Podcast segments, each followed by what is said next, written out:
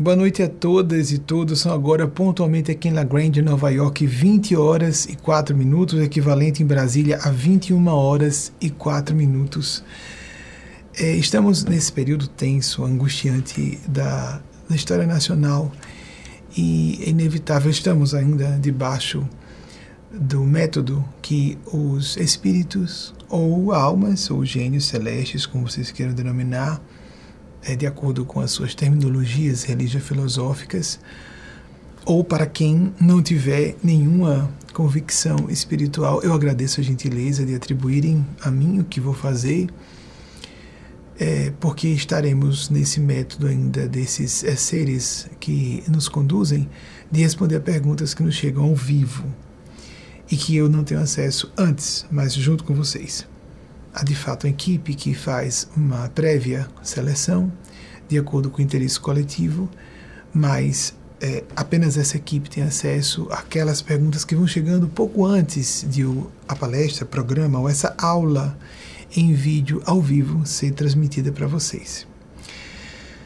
A despeito de eu não ter sido liberado, por assim dizer, desse, desse método, eles querem e elas querem que eu continue ainda hoje apesar desse estado de emergência nacional, eu vou começar falando alguma coisa sobre o que nós temos acompanhado. Eu fiquei particularmente triste, como sei que todas as pessoas medianamente esclarecidas no país com, e conscientes, e conscientes, com o fato de haver, em comparação, fazendo um estudo de comparação, ou seja, um cotejo entre primeiro turno 2018, primeiro turno 2022, 2 milhões a mais de pessoas votando na pessoa que durante quatro anos provou representar o que e quem representa.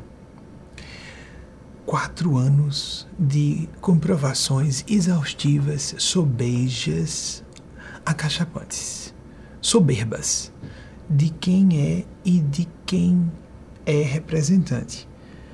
Até para Teus e Ateias. Não precisa a pessoa crer em espiritualidade. Surgiu uma fala sobre é, maçonaria. Eu não vou tangenciar nada sobre maçonaria. Isso é uma tolice muito grande. Como uma jornalista falou, que não sou autorizada a citar, é irracional. Mas nós precisamos de alguma evidência de qualquer gênero que seja. Entretanto, eu queria destacar que, concomitantemente a esse evento chocante, nós tivemos com Luiz Inácio Lula da Silva, que precisa ser o nosso próximo presidente, se quisermos sobreviver como uma, uma, uma nação civilizada, como uma civilização dentro dos pilares, em cima lastreada nos pilares da democracia, ele teve a maior votação em primeiro turno de eleições presidenciais da história. Então, são dois eventos interessantes, simultâneos, importantes para nossa análise no campo do bom senso, no campo das generalidades e de uma, de uma visão de um generalista. Minha função é de orientação espiritual, mas devo adentrar sempre que acontece alguma coisa mais grave. Sabia que ia falar alguma coisa com vocês sobre isso. Eles me pediram que mantivesse o método e não posso asseverar publicamente quanto do que estou falando é de minha opinião ou de opinião delas e deles. Só queria dizer que o percentual de participação minha, para quem quiser aceitar meu testemunho, é muito pouco em relação ao que elas e eles desejam que eu fale. Porque há um acordo de uma função dialogada psicoespiritual então eu estou consciente do que estou falando e tenho que concordar com o que eu falo. Mas se vocês tiverem algum ponto de discordância, sugiro que atribuam a mim, como qualquer falha que aconteça, informação, a parte boba, né, de dados e de, eh, de eventos históricos, início de vida e morte de uma encarnação, uma vida física, né, o início e fim de uma vida física de alguém, isso aí pode ser checado. Mas quando estivermos no campo das ideias, que é o propósito desse trabalho, de fomentar esperança e sensatez nas pessoas, isso aí creio que nós devemos ter mais cuidado quando formos fazer uma avaliação, é, formos estabelecer critérios do que seja mais correto ou errado. Cada um utilize o filtro do seu discernimento para verificar o quanto concorda ou não com o que eu esteja propugnando. Aqui é uma pugna mesmo, não é uma proposta, é só uma propugnação. Eu queria lembrar às amigas e amigos adultas e adultos que vão votar que vocês estão votando por uma massa de milhões de crianças e adolescentes que não podem votar. E que os destinos da nação brasileira vão afetar. O destino que é definido agora vai afetar significativamente a vida dessas pessoas. Filhas e filhos, netos e netas, sobrinhos e sobrinhas, crianças estranhas. Milhões na vala da miséria e da fome foram lançados de volta, lançadas de volta à vala da fome. Centenas de milhares de mortes. Então, alguns vídeos que falam sobre antropofagia, no, a, que é o canibalismo no universo humano, que estava postado na página da pessoa, e de zoofilia apresentada de forma em tom de basófia, como se fosse uma, uma jactância, orgulho, orgulho. É, imaginemos o que a pessoa tem acanhamento de falar, porque foi na entrevista ao The New York Times que a pessoa disse que só não praticou antropofagia porque a, a comitiva não quis participar. Isso é que a pessoa se envaidece de dizer publicamente. Então, se representa forças do mal, sem dúvida alguma. Para todas e todos que sabemos que os gênios do mal existem, atenção, só queria fazer um alerta para pessoas de bem, muito bem intencionadas, que estão aproveitando o ensejo para usar como um elemento de, didático e é, persuasivo de militância do bem, não é nem política, isso não é militância política, é militância do bem, que estão fazendo sátiras, é, tirinhas de humor, pessoas muito bem intencionadas, que eu tenho impressão muito boa, algumas que eu conheço, das poucas que eu conheço, mesmo que à distância, quero dizer, não pessoalmente, uma delas pessoalmente. Presencialmente, quero dizer. Mas tenho acesso a algumas coisas, não é? Que os bons amigos espirituais nos solicitam que seja passado para mim e parte disso eu posso uh, veicular ao grande público e parte disso não é falado. Não brinquemos, não façamos troça, não façamos chacota de forças do mal, porque esses gênios do mal existem e alguns podem se aborrecer. Alguns não são geniais, mas alguns são e têm muito poder. E nos merecem respeito, ainda que discordância, com discordância, mas respeito. Enquanto focamos nossa atenção no bem, apontando os erros da pessoa que está encarnada, que está candidata à presidência, apontemos as falhas da pessoa.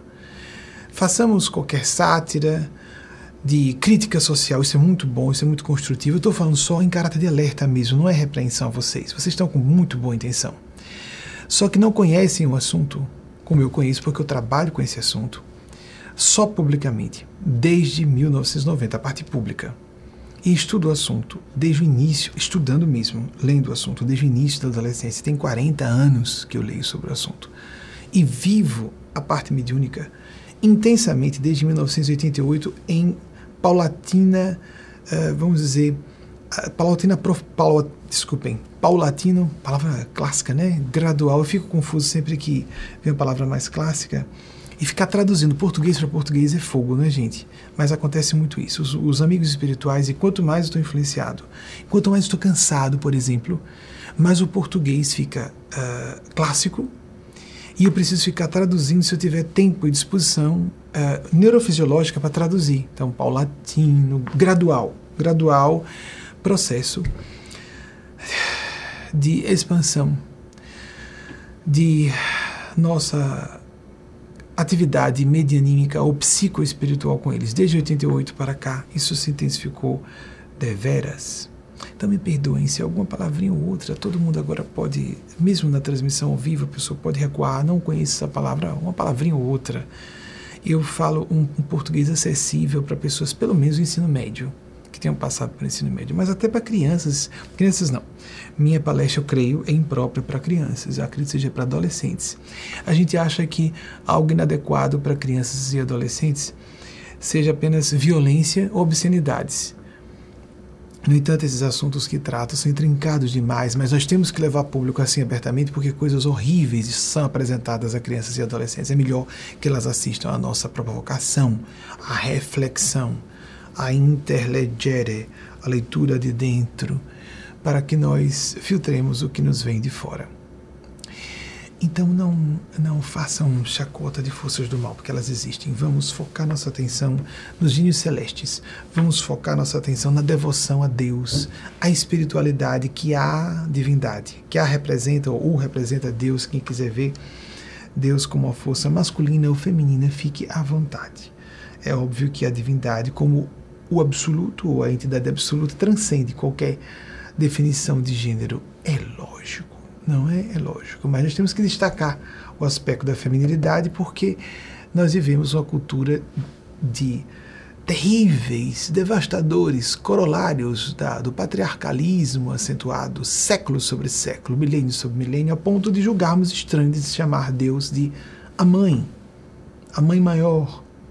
Eis porque o Espírito de Espásia capitaneia esse projeto de divulgação de que existe uma mãe crística também, e não só um pai ou irmão crístico como o nosso Mestre Senhor Jesus. Eu garanto a vocês que nosso Senhor Jesus não se incomodaria de modo algum que isso fosse dito sobre ela, nem ela se incomodaria, ainda que não seja um ser em nível crístico de consciência. É uma necessidade coletiva, conceptual, espiritual da atualidade. Isso tudo é um, tem um pouco de ansiedade e angústia, a tristeza dos assuntos, né? o sistema neurofisiológico é muito ligado ao aparelho digestivo que começa na boca. Já viu essa história da boca seca? Os assuntos que amargam, que travam. Quando a gente fala sentir um amargor na boca. É tão triste ter que falar sobre tudo isso, não é? Então fiquemos atentos e atentas. Sejamos aguerridos e aguerridas. E, por favor, com relação a fake news, nós fiquemos alertas, mais agudamente alertas, e ajudando pessoas que estejam menos críticas menos é, lúcidas, ou estejam se fazendo para si mesmas de tolas. Porque nós acreditamos apenas naquilo que queremos acreditar. Nós só somos, só somos enganados naquilo que já somos inclinados a ser ludibriados, engabeladas. É fato. É o mesmo princípio que rege a hipnose, é o mesmo princípio que rege o preconceito, por exemplo, porque há pessoas de baixa escolaridade que percebem o absurdo de uma fake news e às vezes uma pessoa ilustrada com nível superior de ensino, às vezes com pós-graduações, e não só a questão da titulação acadêmica, a pessoa é realmente inteligente, mas ela usa a sua inteligência contra si e resolve acreditar no que quer acreditar. Aguce o seu senso crítico principalmente com aspecto autocrítico. Porque essa ideia de que pessoas tolas serão arrastadas de rodão, podemos ser arrastados. Todos podemos ser iludidos, iludidas. Mas nós devemos prestar atenção para não nos decepcionarmos com o que é óbvio que se trata de fraude. Fiquemos atentos e atentas a isso. Creio que o essencial seja isso. É um período de estarmos mais é, portanto, cuidadosos e cuidadosas. Há uma série de movimentos, não sei se com a STF, que lembram o que aconteceu com Hugo Chávez na época da instalação da ditadura na Venezuela. Não era isso que tantas pessoas queriam evitar, que o Brasil se convertesse numa Venezuela? Mas é esse governo atual que quer converter o Brasil numa ditadura monstruosa semelhante a que se estabeleceu na Venezuela. Não vê quem não quiser ver. Há pessoas realmente que têm limitações maiores. Mas, curiosamente, nós notamos o bom senso, aquilo que se chama popularmente sabedoria, a capacidade de entrever o que não está tão óbvio ou não ficou muito explícito que pessoas mais instruídas, o que um autor que li na, nos anos 80, quando a futurologia e o futurismo ainda tinham alguma respeitabilidade, ele chamou de incapacidade educada. A pessoa se confundir sobre uma temática exatamente porque é uma pessoa muito instruída. E enquanto pessoas com menos instrução conseguem perceber aquilo que é o conceito mais acadêmico da palavra intuição, uma percepção direta, um saber de alguma coisa sem saber como se sabe. A pessoa simplesmente bate o olho e sabe, essa pessoa não está, não está falando a verdade ou está mentindo. Ou o contrário, não está mentindo, está falando a verdade. É, vou repetir, todas e todos nós temos pontos cegos e podemos ser é, aqui ou ali, sim, enganados, sim, sofremos decepções enganadas, mas é hora de aguçarmos a nossa percepção, é hora de verificarmos no âmago profundo de nossas consciências, pedir inspiração a Deus e as forças do céu, de acordo com as definições religiosas de qualquer pessoa, e lembrar que, vamos colocar em outros termos, nós estamos vendo muita coisa sendo dita em nome de Deus e principalmente com um viés cristão. Vamos propor uma prova dos nove, o sagrado 9 tem um simbolismo poderoso, o número 9. Uma prova dos 9, lembrando a aritmética do ensino fundamental. Vamos a prova dos 9 simples. Se alguém é cristã autêntica, cristão autêntico, se a sua igreja ou quem esteja, às vezes não é igreja, às vezes é aquele representante ou aquela pessoa que se coloca como representante de Deus da espiritualidade, se o que é falado da tribuna de uma igreja tem a ver com Deus, espiritualidade, ou só com Jesus, vamos nos até Jesus, ao pensamento de Jesus. Se alguém estiver dizendo alguma coisa contra LGBTs, contra mulheres, contra a liberdade de estar casado ou não com alguém. Divórcio. A liberdade para isso, não dever. Contra pessoas com cor de pele diferente de quem quer que seja. Xenofobia, propostas xenofóbicas que vão desde a utilização mais vernacular da palavra é para estrangeiros, mas está acontecendo no Brasil em relação, por exemplo, ao Nordeste, de onde eu provenho, do Brasil. Estou no Nordeste dos Estados Unidos, mas eu provenho do Nordeste do Brasil. Aquele horror a uma, regi a uma região específica do país. Qualquer proposta que diga algo sobre isso, me perdoem, ataque a quaisquer minorias discriminadas o ódio, aversão à possibilidade de mobilidade social. Isso é uma coisa feudal, medieval, não é? A pessoa não pode, por capacidade pessoal, adentrar o universo acadêmico e ter oportunidades de pós-graduação, etc, etc. Queremos engessar a sociedade, impedir que as pessoas progridam. Tudo que tem a ver com isso, todas essas propostas de ataque a minorias, preste bem atenção. Qualquer pensamento ou sentimento de ataque ou repulsa ou sentimento interior de que aquela minoria ou uma pessoa pertence a uma minoria chega ao absurdo de pessoas que são mais velhas, gerontofobia, pessoas que são mais obesas, gordofobia, pessoas que o que, o que seja, menos bonitas, mais baixas. Existe preconceito sobre tudo isso. Qualquer ideia discriminatória que inferiorize e diminua a dignidade de uma pessoa por esse tipo de análise rasteira moralmente, rasa espiritualmente, deplorável, abominável aos olhos de Jesus, quaisquer dessas atitudes, e muito pior se isso for proposto blasfemamente de uma tribuna religiosa, está sendo dito em nome dos inimigos de Jesus. Se alguém quiser tirar a dúvida, leia os quatro evangelhos por si mesmo, por si mesma.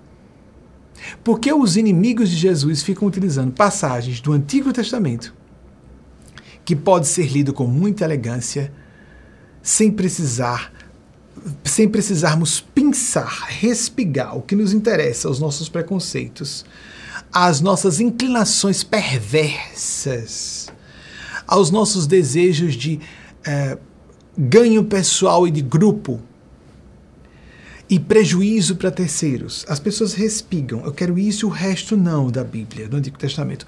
Observem que esses religiosos e religiosas, falsos cristãos e falsas cristãs, cuidado se você tiver essa inclinação também.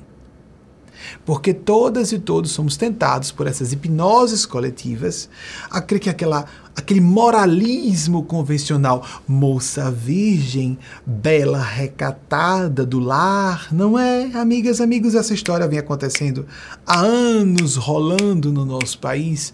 Ficamos a década passada inteira falando duramente, lamentavelmente, durante o período em que eu estava fazendo psicofonias públicas que foram, graças a Deus, a, pessoalmente eu digo isso, liberadas de serem tiradas do ar, porque eu não queria as psicofonias públicas como aconteciam. Foi uma aprovação para mim, foi uma via crucis, porque quanto mais nós somos genuínos na prática mediúnica, mais queremos que isso não seja visto publicamente. Então, posso, sem nenhum pudor ou constrangimento, dizer que estou sendo influenciado e orientado, mas a incorporação plena a psicofonia completa, que pode alterar o timbre de voz, aquela que se assemelha ao que atores e atrizes fazem. Não, é porque é o inverso.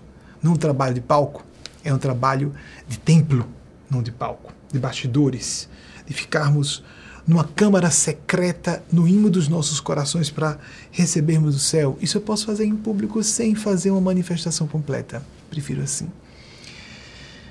Fique atenta e atento, porque nosso Mestre Senhor Jesus, ele mesmo disse: Nem todo aquele, aquele ou aquela que diz Senhor, Senhor entrará no reino de Deus.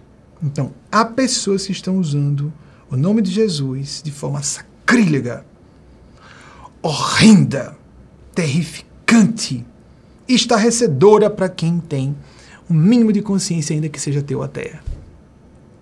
Porque há ateus e ateias que honram o nome de Jesus pelo subversivo que ele foi. O subversivo do bem, a pessoa que propõe que os párias sociais, ele era um defensor ardoroso e óbvio das minorias em todos os evangelhos. Leiam, leiam, não acreditem porque eu estou dizendo. Leiam e estudem os quatro evangelhos. Não pulando para as cartas de Paulo, que era um homem do primeiro século do cristianismo. Não retrogradando para os profetas do Antigo Testamento. Você é cristão, cristã, ou você é paulino, paulina, ou mosaica, mosaico. O que que você é? O que que você é? É cristão mesmo, cristã. Então você tem que estar com as minorias. Ou você não é cristão ou cristã, genuíno, autêntica. Simples assim. Leia os evangelhos, por você próprio, por você mesma. Isso é uma proposta antiquíssima de Martinho Lutero. A verdadeira reforma do pensamento cristão os verdadeiros protestantes, evangélicos e evangélicas, seguem nosso Mestre Senhor Jesus. E não os interesses inconfessáveis de certos grupos religiosos, certas elites que, por exemplo, querem empenar as estruturas do Estado brasileiro para dar um tom teocrático apenas no que interessa à nossa república, que é uma democracia nascente ainda. Como república, surgimos em 1889, mas como democracia, nesse ensaio de democracia que fazemos, apenas desde metade da década de 1980. Estamos querendo chegar aos quatro decênios, quatro décadas apenas de democracia. Então é hora de você ser aguerrida e aguerrida. Defenda o nome de Jesus e defenda a autêntica espiritualidade e desmascare esses, como disse Jesus, falsos cristos e falsos profetas. E existem ambientes que dizem aqui nós só temos amor e aqui nós não temos ódio de grupos ideológicos hipócritas, sepulcros caiados, brancos por fora e de, cheios de podridão e rapina por dentro. Jesus disse isso. E disse que não veio trazer a paz, mas a espada. Disse que deixava para si, para seus amigos e amigas e seus seguidores e seguidoras, uma paz diferente da que o mundo dá, porque é uma paz combativa pelo bem. Ele disse: Não vim trazer, vou repetir, a paz, mas a espada. Família, ele disse que aquele que abandonasse pai, mãe, fazendas, o que fosse, para seguir um ideal, que segui-lo, receberia cem vezes mais nessa vida e na outra vida eterna. Deus em primeiro lugar. Buscai primeiramente o reino de Deus e sua justiça, em sua consciência. Você está consciente? Você tem empatia com a miséria alheia? Você consegue se solidarizar? Sente culpa para poder se responsabilizar e se ressarcir por maus perpetrados? Ou não só, desculpe, males perpetrados? Ou atitudes de alguém que foi mal e que próximo de você, por isso que veio o mal com o antes, alguém mal perto de você, agiu, você silenciou e você quer se compensar, ou seja, às vezes o mal que fizemos foi o bem que não fizemos. A omissão é um mal também. Então a pessoa má do nosso lado, ou um homem mau do nosso lado, pode agir de uma maneira que nos exija um comportamento de assertividade, de combatividade, benevolente, benevolere, avolição do bem. Haverá, disse Jesus, vou reiterar, com essa parte aqui, encerrando esse, esse, esse, esse, esse introito, os prolegômenos da nossa palestra. Haverá falsos cristos e falsos profetas. É você, com sua consciência, que tem que avaliar quem é seu orientador espiritual, sua orientadora espiritual. Porque de gente com cara sorridente, voz mansa, melíflua, ou mesmo exasperada, porque a ira do bem se assemelha nas aparências externas apenas, me permitam esse pleonasmo, à fúria do mal. A fúria do mal é da pessoa que, quando está irada, perde a linha do raciocínio, começa a atacar o outro, simplesmente a outra, por atacar. Não argumenta com clareza e principalmente tem intenções malevolentes. Essas pessoas furiosas são apenas fúrias. Lembram da figura grega? Isso vem da origem, de origem grega as fúrias da mitologia grega, vejam. As fúrias, a fúria do mal, externamente se assemelha, leva a violência, violência verbal, física, moral. Se assemelha à ira do bem, mas pais e mães têm ira do bem em favor de seus filhos e suas filhas. Quanto mal é perpetrado quando as pessoas silenciam quando devem falar. Serem firmes e ficam suaves, porque não vai pegar bem, a postura comodatícia e covarde quase sempre casa bem com as convenções e a moralidade dominante. As pessoas que se sublevam contra injustiças do seu tempo são condenadas por sua época e prestigiadas e honradas em gerações futuras. Isso é bem sabido. Não é novidade que eu estou trazendo. Alerte-se. Ajude outras pessoas a pensarem. Não relaxemos, não consideremos que o jogo terminou esse jogo político perigoso, com o país cambaleando à beira do abismo. Não relaxemos, porque o preço a se pagar será esse preço a pagar será pago por todas e todos, inclusive quem nós não queremos, crianças e adolescentes que devem-nos o respeito, porque elas e eles não podem, não têm o direito ainda de votar. E essas novas gerações, em sua esmagadora maioria, os e as integrantes dessas novas gerações, não compactuam com essa estultícia malevolente. Volição de fazer o mal, malevolência como a benevolência, o contrário. Não concordam, jamais compactuariam, vão condenar vocês, mais velhos, mais velhas, que estejam votando num caminho de despedaçamento dos pilares democráticos do país. Honre o seu direito do voto. O direito do voto é sagrado. Mas vote pensando não em si, em seus interesses. Põe um pouquinho o interesse do bem comum, inclusive daquelas pessoas próximas a você, seus entes queridos, seus descendentes que não, ou que não sejam diretamente descendentes. A nova geração, amigas amigos, eu posso falar porque eu não tenho filhos, pensar um pouco na massa de milhões de crianças e adolescentes. Alguns precoces, aterrorizados vendo o que está acontecendo, sem poder fazer nada. Digo diretamente, como por exemplo, exercer o direito do voto que não lhes foi concedido, porque são jovens demais apenas, mas vão receber o legado de um país arruinado moralmente, institucionalmente, etc, etc, etc, economicamente, etc, etc, etc, não, etc para todos os sentidos. Em todos os sentidos. É um horror para todos os lados. Há situações emblemáticas. A hipocrisia rola tão solta que é dito que pessoas na área espiritual como eu não podem se pronunciar Seus blasfemos hipócritas, gente suja, moralmente suja. Se manifeste! Se manifeste! Você não tem consciência! Você não tem vergonha de ser podre! Não tem consciência em culpa! Mas ali, no segredo do voto, na urna eletrônica, ninguém está vendo. Não! Não importa que você não acredite que não existam forças que vejam. Existe uma coisa chamada culpa coletiva, um conceito, culpa coletiva. A Alemanha carpiu isso e até hoje está sofrendo. A culpa coletiva de ter colocado e mantido Adolf Hitler no poder.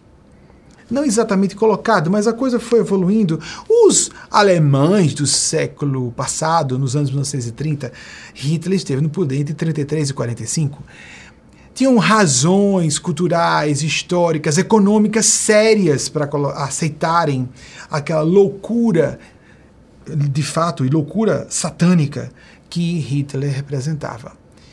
Mas qual será a nossa justificativa? A culpa coletiva, o conceito de culpa coletiva diz que cada pessoa, essa pessoa não está no poder, a culpa não é só da pessoa, é de cada um e cada uma que vote. É como se cada vez que uma pessoa sozinha, Deus não vê quantidade, Deus vê qualidade. Com o comportamento de cada pessoa. Essas leis automáticas são automáticas, não precisa de Deus existir, com um velhinho de barbas longas anotando no alfarrábio, com uma, uma pena em o tinteiro. Ah, você cometeu um pecado. Francamente, francamente, é por isso que há tanto ateísmo. Muita gente é só anticlerical, crítica de dogmatismos e fanatismos, extremismos religiosos. Nós também somos. Qualquer pessoa esclarecida é. Principalmente quem é devotada ou devotado a atividades espirituais religiosas, como nós somos, e quantas pessoas dentro das religiões convencionais também são. Toda pessoa de bem não aceita extremismos, fanatismos, porque isso simplesmente é uma adulteração do propósito da espiritualidade e da crença em Deus. Essas leis são automáticas. Quando você digitar lá o número, ninguém está vendo, você sozinho. Então quer dizer que se você tivesse poder, você sozinho ou sozinha colocaria essa pessoa na presidência, a responsabilidade moral é sua pode recair sobre sua existência como se fosse você o único ou a única culpada ou culpado. Eu sou, por exemplo, de uma senhora, uma situação eh, não simplifica, a gente não pode reduzir, não resume o assunto, mas assim, uma situação pitoresca, não é nem pitoresca, como é que eu posso dizer, meu Deus? Uh, um exemplo singelo e prosaico.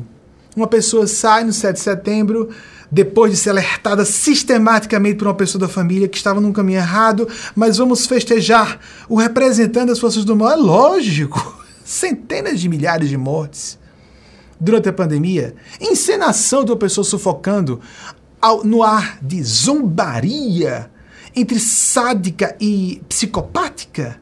As duas coisas, obviamente, são duas coisas diferentes, sadismo e psicopatia.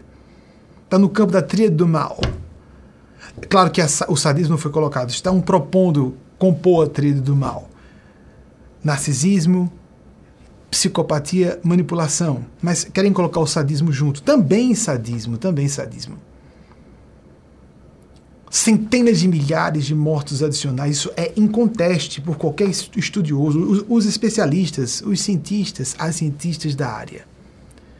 Por causa da negativa documental, isso você tem provas de recepção, de compra de vacinas, negativas à compra de vacinas. Milhões de pessoas passando fome agora! E nós conseguimos botar 2 milhões a mais de votos no primeiro turno em relação a 2018, tendo a prova. As pessoas estão votando porque querem. Vão pagar um preço alto por isso. Não importa que não acreditem, não importa. É a maldade nacional, a parte podre do país. Sendo a pessoa ou não religiosa, crendo ou não em Deus, essa pessoa saiu, aí sofreu um acidente do Uber, quebrou o braço, teve que botar sete pinos. Oh, essa teve um presente recebeu o karma logo. É um, é um presente. Por que, que, por exemplo, pessoas que estão no poder fazendo mal não recebem essa pancada logo? Porque não merecem. Eu conheço essa pessoa, é de boa índole.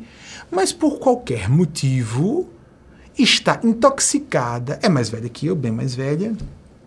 lamentavelmente, pessoas da minha idade para cima são mais inclinadas a atitudes conservadoras.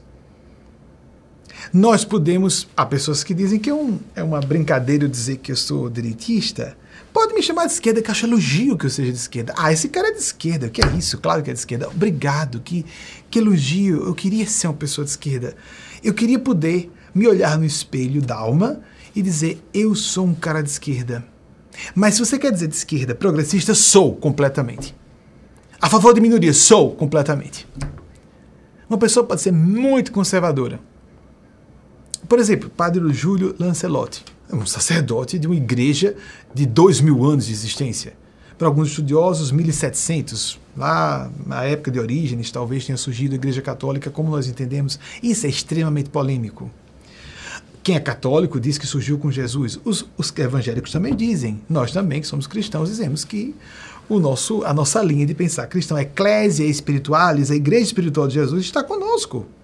Sim, não é só da igreja católica, não. Jesus não pertence a nenhuma religião. Nem a doutrina religiosa é dos católicos, é da igreja anglicana, da igreja ortodoxa, das diversas igrejas evangélicas, mas e de quem não tem nenhuma filiação à religião qualquer que seja digo convencionalmente falando, tem algumas pessoas que merecem e recebem logo. Recebem logo a força do karma. Outras não. Outras vão pagar muito mais feio adiante. É um merecimento da pessoa receber um puxão de orelha para ver. Pense a respeito, exatamente no dia que você saiu de casa para dar apoio a essa pessoa, você cai e arrebenta o braço, tem que fazer uma cirurgia, botar sete pinos. Isso é um presente, vem logo o karma. Não é para todo mundo, não, gente. Isso é porque a pessoa eu conheço, a pessoa tem boa índole mas por qualquer motivo está se deixando envenenar por podridões morais que estão correndo pelo país e pelas redes sociais, e a pessoa cai nisso. Uma pessoa que era vanguardista, quantas pessoas que eram modernas na juventude começam a ficar reacionárias na maturidade ou na terceira idade, que acontece o que Jung chama de possessão pela sombra, a sombra psicológica, ou o sombra a pessoa extremamente moderninha quando é jovem, na parte que lhe interessava, né? Fazer sexo no casamento, etc. Tudo, tudo legal, tudo legal. Quando eu estou me dando bem, eu gosto de ser progressista. Mas na hora de castrar os outros, eu estou pronto, levanto a espada para cortar as mãos dos outros, para não terem acesso ao que eu tive. Vendo a, a multidão passando fome. Amigas, amigos, eu fui de um Brasil que nós saímos do, de algumas regiões nas cidades, nas capitais, por exemplo e íamos na direção da periferia, encontrávamos um outro Brasil. E sociólogos da época, não me recordo quem foi o primeiro que disse, chamou o Brasil de Belíndia. Havia uma Índia no sentido de miséria, que a Índia era muito miserável na época, e uma Bélgica no Brasil. Amigos, amigas, bastava a gente sair de alguns bairros nobres para os pobres. Havia uma, dis uma discrepância horrenda, chocante, humilhante, vergonhosa. E se fôssemos para o interior, então, um desastre parecia que, parecia que voltávamos para séculos passados. Não fosse o asfalto de uma rodovia e às vezes é, uma linha de postes com luz elétrica, quando tinha, o resto era século XIX. Não queiramos esse Brasil de volta. Isso não é justo com essas gerações. Isso vai ser cobrado de quem tá nem aí, ninguém tá vendo. É? Não. Não precisa ver um olho que tudo vê no sentido infantil e literal, categórico da expressão. Essas forças são automáticas como a lei de gravidade. Lei de justiça e misericórdia são um binômio entre sintonia com a misericórdia ou com a justiça, de acordo com o sentimento e a, o comportamento da pessoa. E quem quiser revelar a sua má índole para si mesmo, para si própria, e para a gente esclarecer que está do lado e fecha o bico, mas sabe quem você é, quem, tá, quem você está entregando ser, ache que uma pessoa de orientação espiritual não pode se posicionar num momento de crise como essa. Não pode se posicionar. Se entregue. Fique do outro lado. Fale para aquelas pessoas que parecem que estão concordando com você. Você acha que todo mundo é tão esperto como você? Ou não é tão esperto como você? Por exemplo, eu saquei aqui, essa pessoa é da minha turma, vou dizer que eu sou desse outro lado. E algumas pessoas não discutem, só olham. Francamente, essa pessoa é demente, no sentido intelectual, ou ela é demente pelo coração? Ela é, ela é só tosca intelectualmente ou é mesquinharia, falta de coração, consciência e responsabilidade social? Ou um conjunto de tudo isso? É uma vergonha ser brasileiro nessa hora. É uma vergonha, porque eu me sinto muito brasileiro, mesmo fora aqui. Estou aqui, em, a uma hora e meia de distância da sede da ONU, por isso que o escritório da nossa organização fica lá a poucas quadras.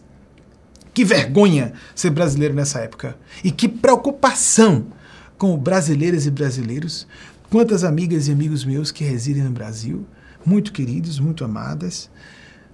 Quantos?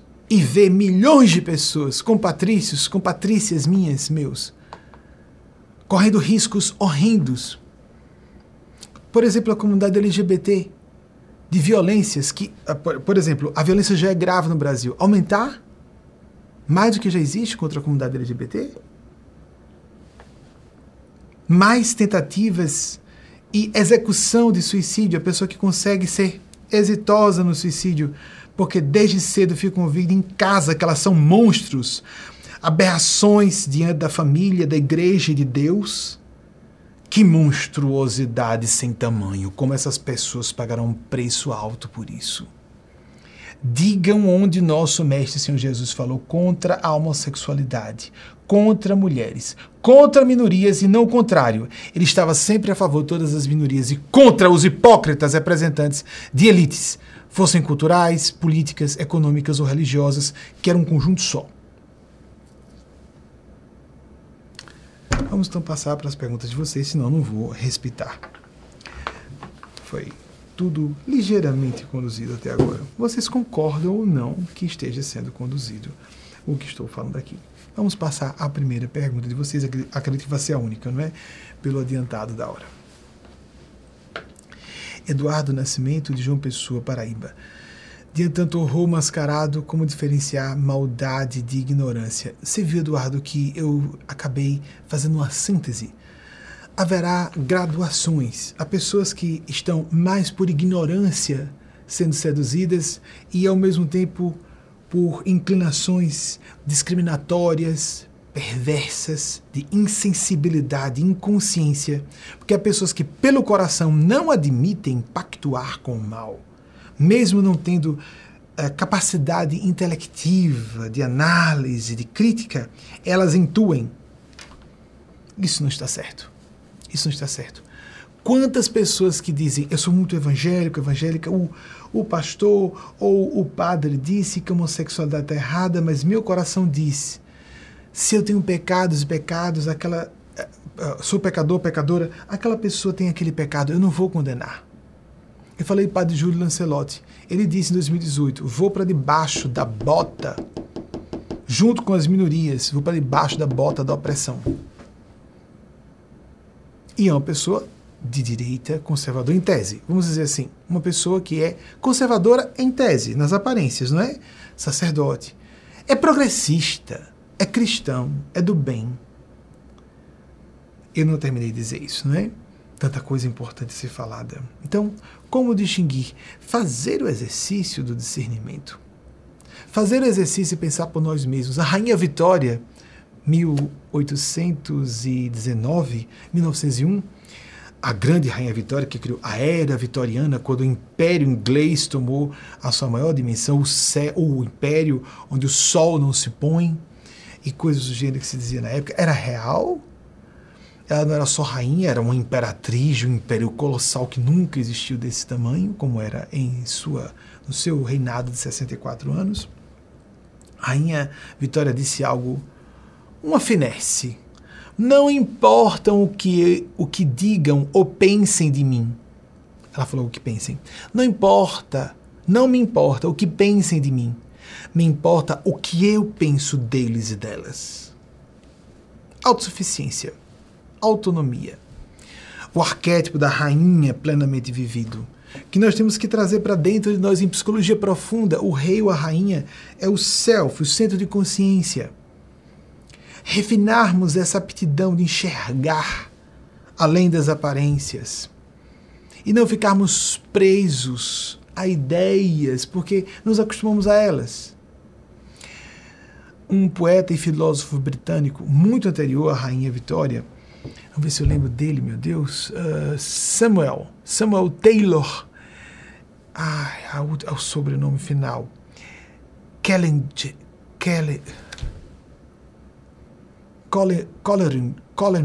Colin G. Acho que é isso. Colin G. Bem, Colin G.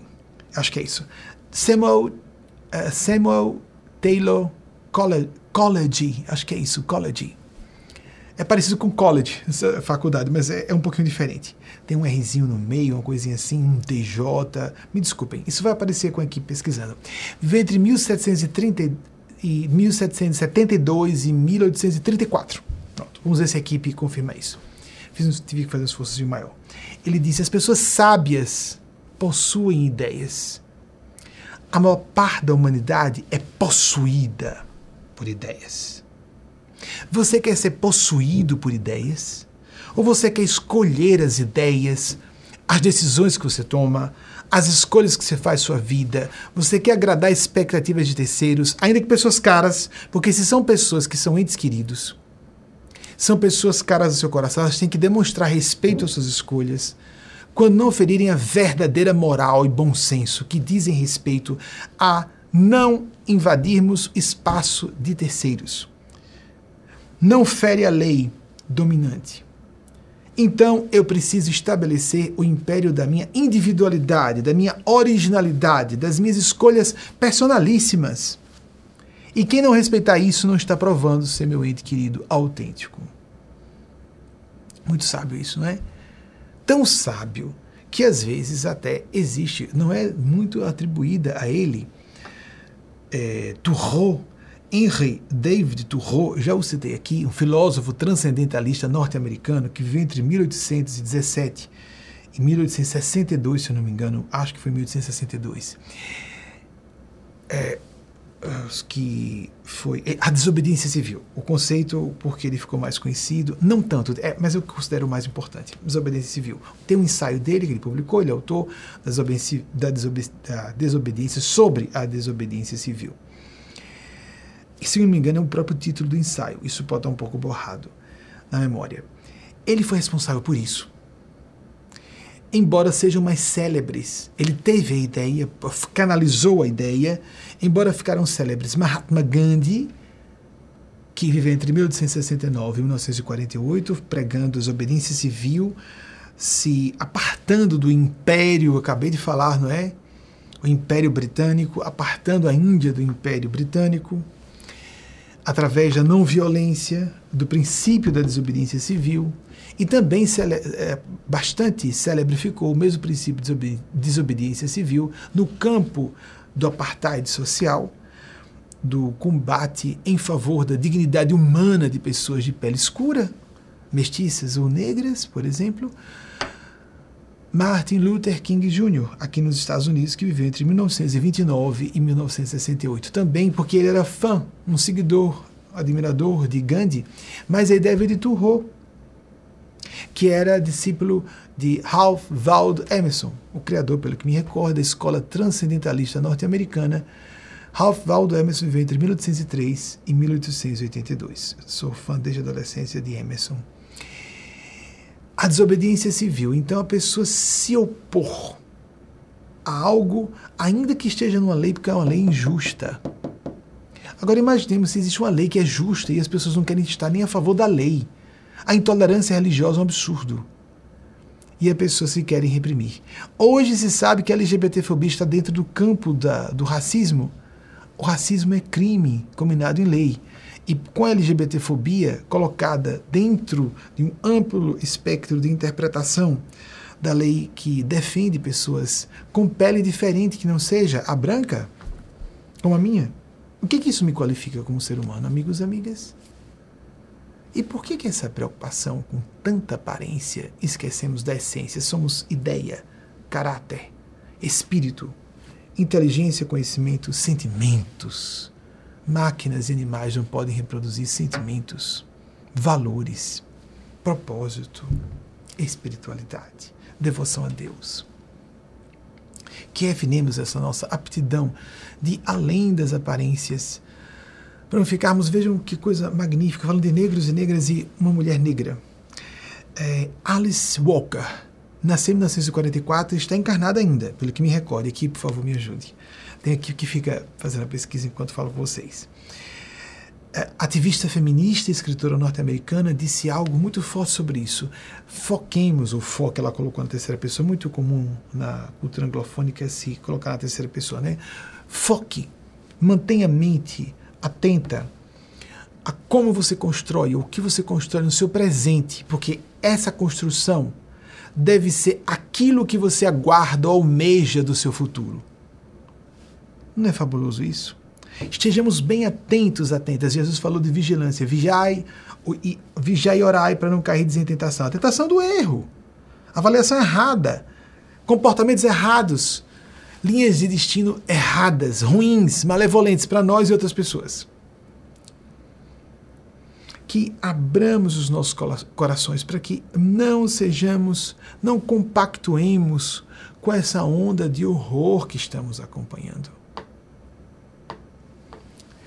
Por outro lado, como disse o imperador e filósofo, imperador da Roma Antiga, incrível, né? Um, um, sempre me impressionou isso, desde que tive primeiro acesso a Marco Aurélio, um imperador da Roma Antiga que foi filósofo. E até hoje é citado como filósofo, não como imperador. Tem alguns feitos dele como imperador, mas a parte uh, intemporal do legado dele é o seu pensar. 121 a 180 da nossa era cristã, ou segundo o calendário gregoriano cristão. Disse Marco Aurélio: aprenda a ser indiferente com o que não faz diferença. Isso me impressionou muito quando eu tive acesso a esse pensamento de Marco Aurélio, porque Espírito eu tive acesso já a esse pensamento depois de já ter ouvido Aspásia falar muitas vezes. Não dê importância ao que realmente não seja relevante. Não a, não dramatize uma situação se ela pode ser simplificada.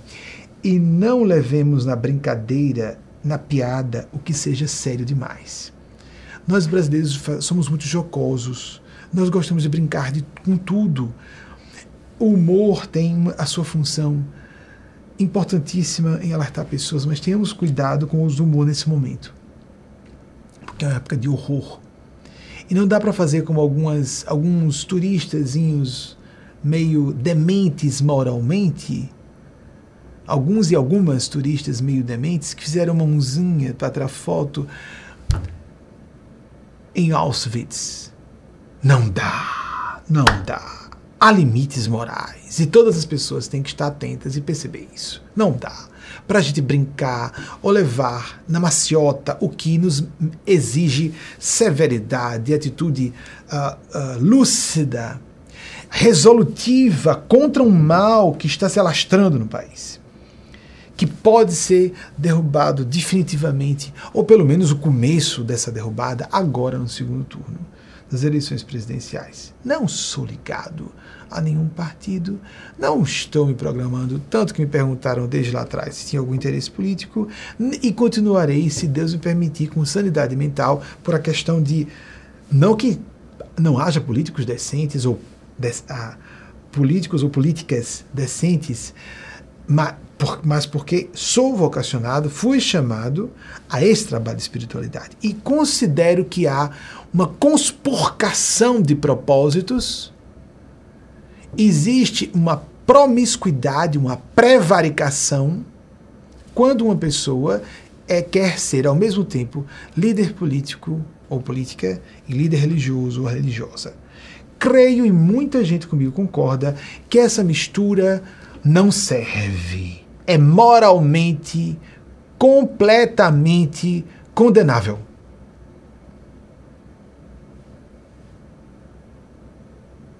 ou a pessoa é juíza de direito, juiz de direito, ou é um cirurgião, uma cirurgiã. Não dá para acompanhar. Isso é uma comparação grosseira. Porque é uma mistura bombástica que só dá em podridão moral, religião com política. Mas um alerta espiritual, quero dizer, alguém da minha posição se candidatar a um cargo público, não é correto. Moralmente eu condeno completamente. Quem quiser discordar, discorde e argumente à altura. Argumente à altura, não apenas condene, argumente à altura. É muito fácil só botar um rótulo na pessoa, mas não procurar raciocinar com clareza e profundidade e argumentar à altura. Refine seu senso crítico é, nessa época de horror, tanto horror mascarado, sim, tá? Muita máscara de bomorcismo. Veja, bomorcismo é um eufemismo, né? É hipocrisia, é falsidade, é falta de consciência e de responsabilidade mesmo. Não coloquemos palavras bonitinhas, os, os tais eufemismos, para coisas muito. São, são tétricas. São tétricas. São dantescas. São indesculpáveis, injustificáveis. Não há pretexto para o que está acontecendo no Brasil. Não compactuemos com isso, porque queiramos ou não, concordemos ou não, pagaremos o preço individual e coletivamente, mas individualmente também. Algumas pessoas merecem receber um puxão de orelha das leis, das leis da vida de justiça, logo, outras não. Vão pagar muito mais caro adiante, porque quando a lei de justiça cobra adiante, cobra muito mais caro, porque cobra com efeito cumulativo, é bem lógico isso. Bem lógico. Não acredita? Não tem importância. Vai acontecer do mesmo jeito. Eu não acredito nas leis da matemática, é, as leis das, das probabilidades matemáticas. Está certo. O que fazer? Elas vão continuar existindo. Lembram que eu falei de, do episódio em que Pasteur foi apresentar publicamente com seus detratores e em Paris a existência de das células, de micro-organismos, e os, um dos seus detratores, ou o principal detrator, disse: Estou vendo, mas não acredito, já que é impossível. então, se nós quisermos fazer negacionismo científico que aconteceu nessa época, esse negacionismo moral e espiritual que acontece em nossa época, vamos sair um pouco disso, vamos sair dessa angustiosa noite nacional, porque já temos tanto problema acontecendo no mundo afora, né? A Coreia do Norte e os seus mísseis ameaçando Japão e Coreia do Sul. A Rússia ameaçando a sobrevivência da civilização. Não é a Rússia. Um, ti, um tirano no poder. O povo russo em massa, principalmente homens em período, em idade, faixa etária de alistamento e, uh, e de, de convocação militar, fugindo em massa do país Quanta coisa horrível acontecendo para ainda levarmos na brincadeira o que está acontecendo no país. Brincadeira quer dizer não só agora falando, não estou falando de humoristas, não. É de pessoas não levarem a sério, da sério da forma que se deve levar. Aprovar, apoiar o único caminho possível agora para um renascimento gradual. Já vai ser possível a governabilidade do próximo presidente. Claro que ele tem habilidade de sobra para fazer isso e fazendo uh, os naturais acertos que no meio político são possíveis.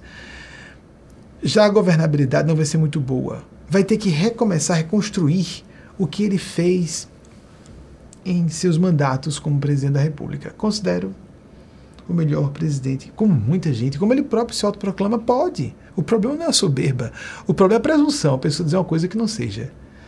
Foi o maior presidente da República, na minha opinião, não sei se estou falando em nome de outros espíritos, foi o maior presidente, mas talvez tenha sido o melhor imperador que o Brasil tenha tido, e aí fica no campo da opinião pessoal. Alguém disse: vamos, vamos, vamos descansar? Falar de algo que pareça fútil sem ser? Marilyn Monroe, considerada, aclamada por críticos como, é, unanimemente, como uma das maiores estrelas da história do cinema, 1926, 1962. Alguns só a consideram um símbolo sexual do século XX, um dos mais assombrosos símbolos sexuais do século XX. Marilyn Monroe, uma grande atriz desconhecida em suas aptidões extraordinárias, disse algo interessantíssimo sobre sobre si no campo romântico afetivo e que se aplica a nós como nação. É muito melhor, muito melhor mesmo, ela foi enfática, ser feliz, ser infeliz sozinha do que acompanhada ou acompanhado. Pois é. Se fosse infelicidade, ela falou no campo romântico erótico, até onde eu me lembre, foi esse sentido que ela quis dar. O problema é que vamos sofrer coletivamente, em massa. Isso é medonho, não é? Não é medonho? Vamos ficar fazendo é, ouvidos moucos, fazendo-nos de desentendidos e desentendidas de que não está acontecendo o que está acontecendo no Brasil? esse papo sobre STF vai continuar? Essas fake news, as pessoas vão continuar acreditando em toda a ordem de delírio bizarro que é publicado? Nós vamos na onda se quisermos e nos responsabilizamos por isso, pelo que passamos adiante, inclusive. Chegou a hora de darmos um termo, ponto final nisso tudo. Ponto final. Eu vou passar. Queria avisar de antemão que nas próximas semanas, talvez, antes de pedir o intervalo, talvez nós é, realizemos essa preleção, essa conferência ao vivo. Eu sinto como aula e um culto, uma prática espiritual religiosa, porque temos que ter isso todas as semanas. Não importa sua religião, sua definição espiritual, não importa que você não acredite em dízimo como eu. Jesus não era muito favorável a isso. Isso é assunto do Antigo Testamento, não de Jesus. Ele respeitava o imposto a Roma. Dá a César o que é de César, a Deus o que é de Deus. Mas ele falou: Vós, hipócritas, que pagais os 10% disso, daquilo do dízimo. Ele englobou o assunto do dízimo com a acusação de pessoas que, porque pagavam dízimo ou eram dizimistas, se consideravam superiores a outras. Deus está sujeito a ser comprado ou vendido, a espiritualidade diretamente vinculada a dinheiro.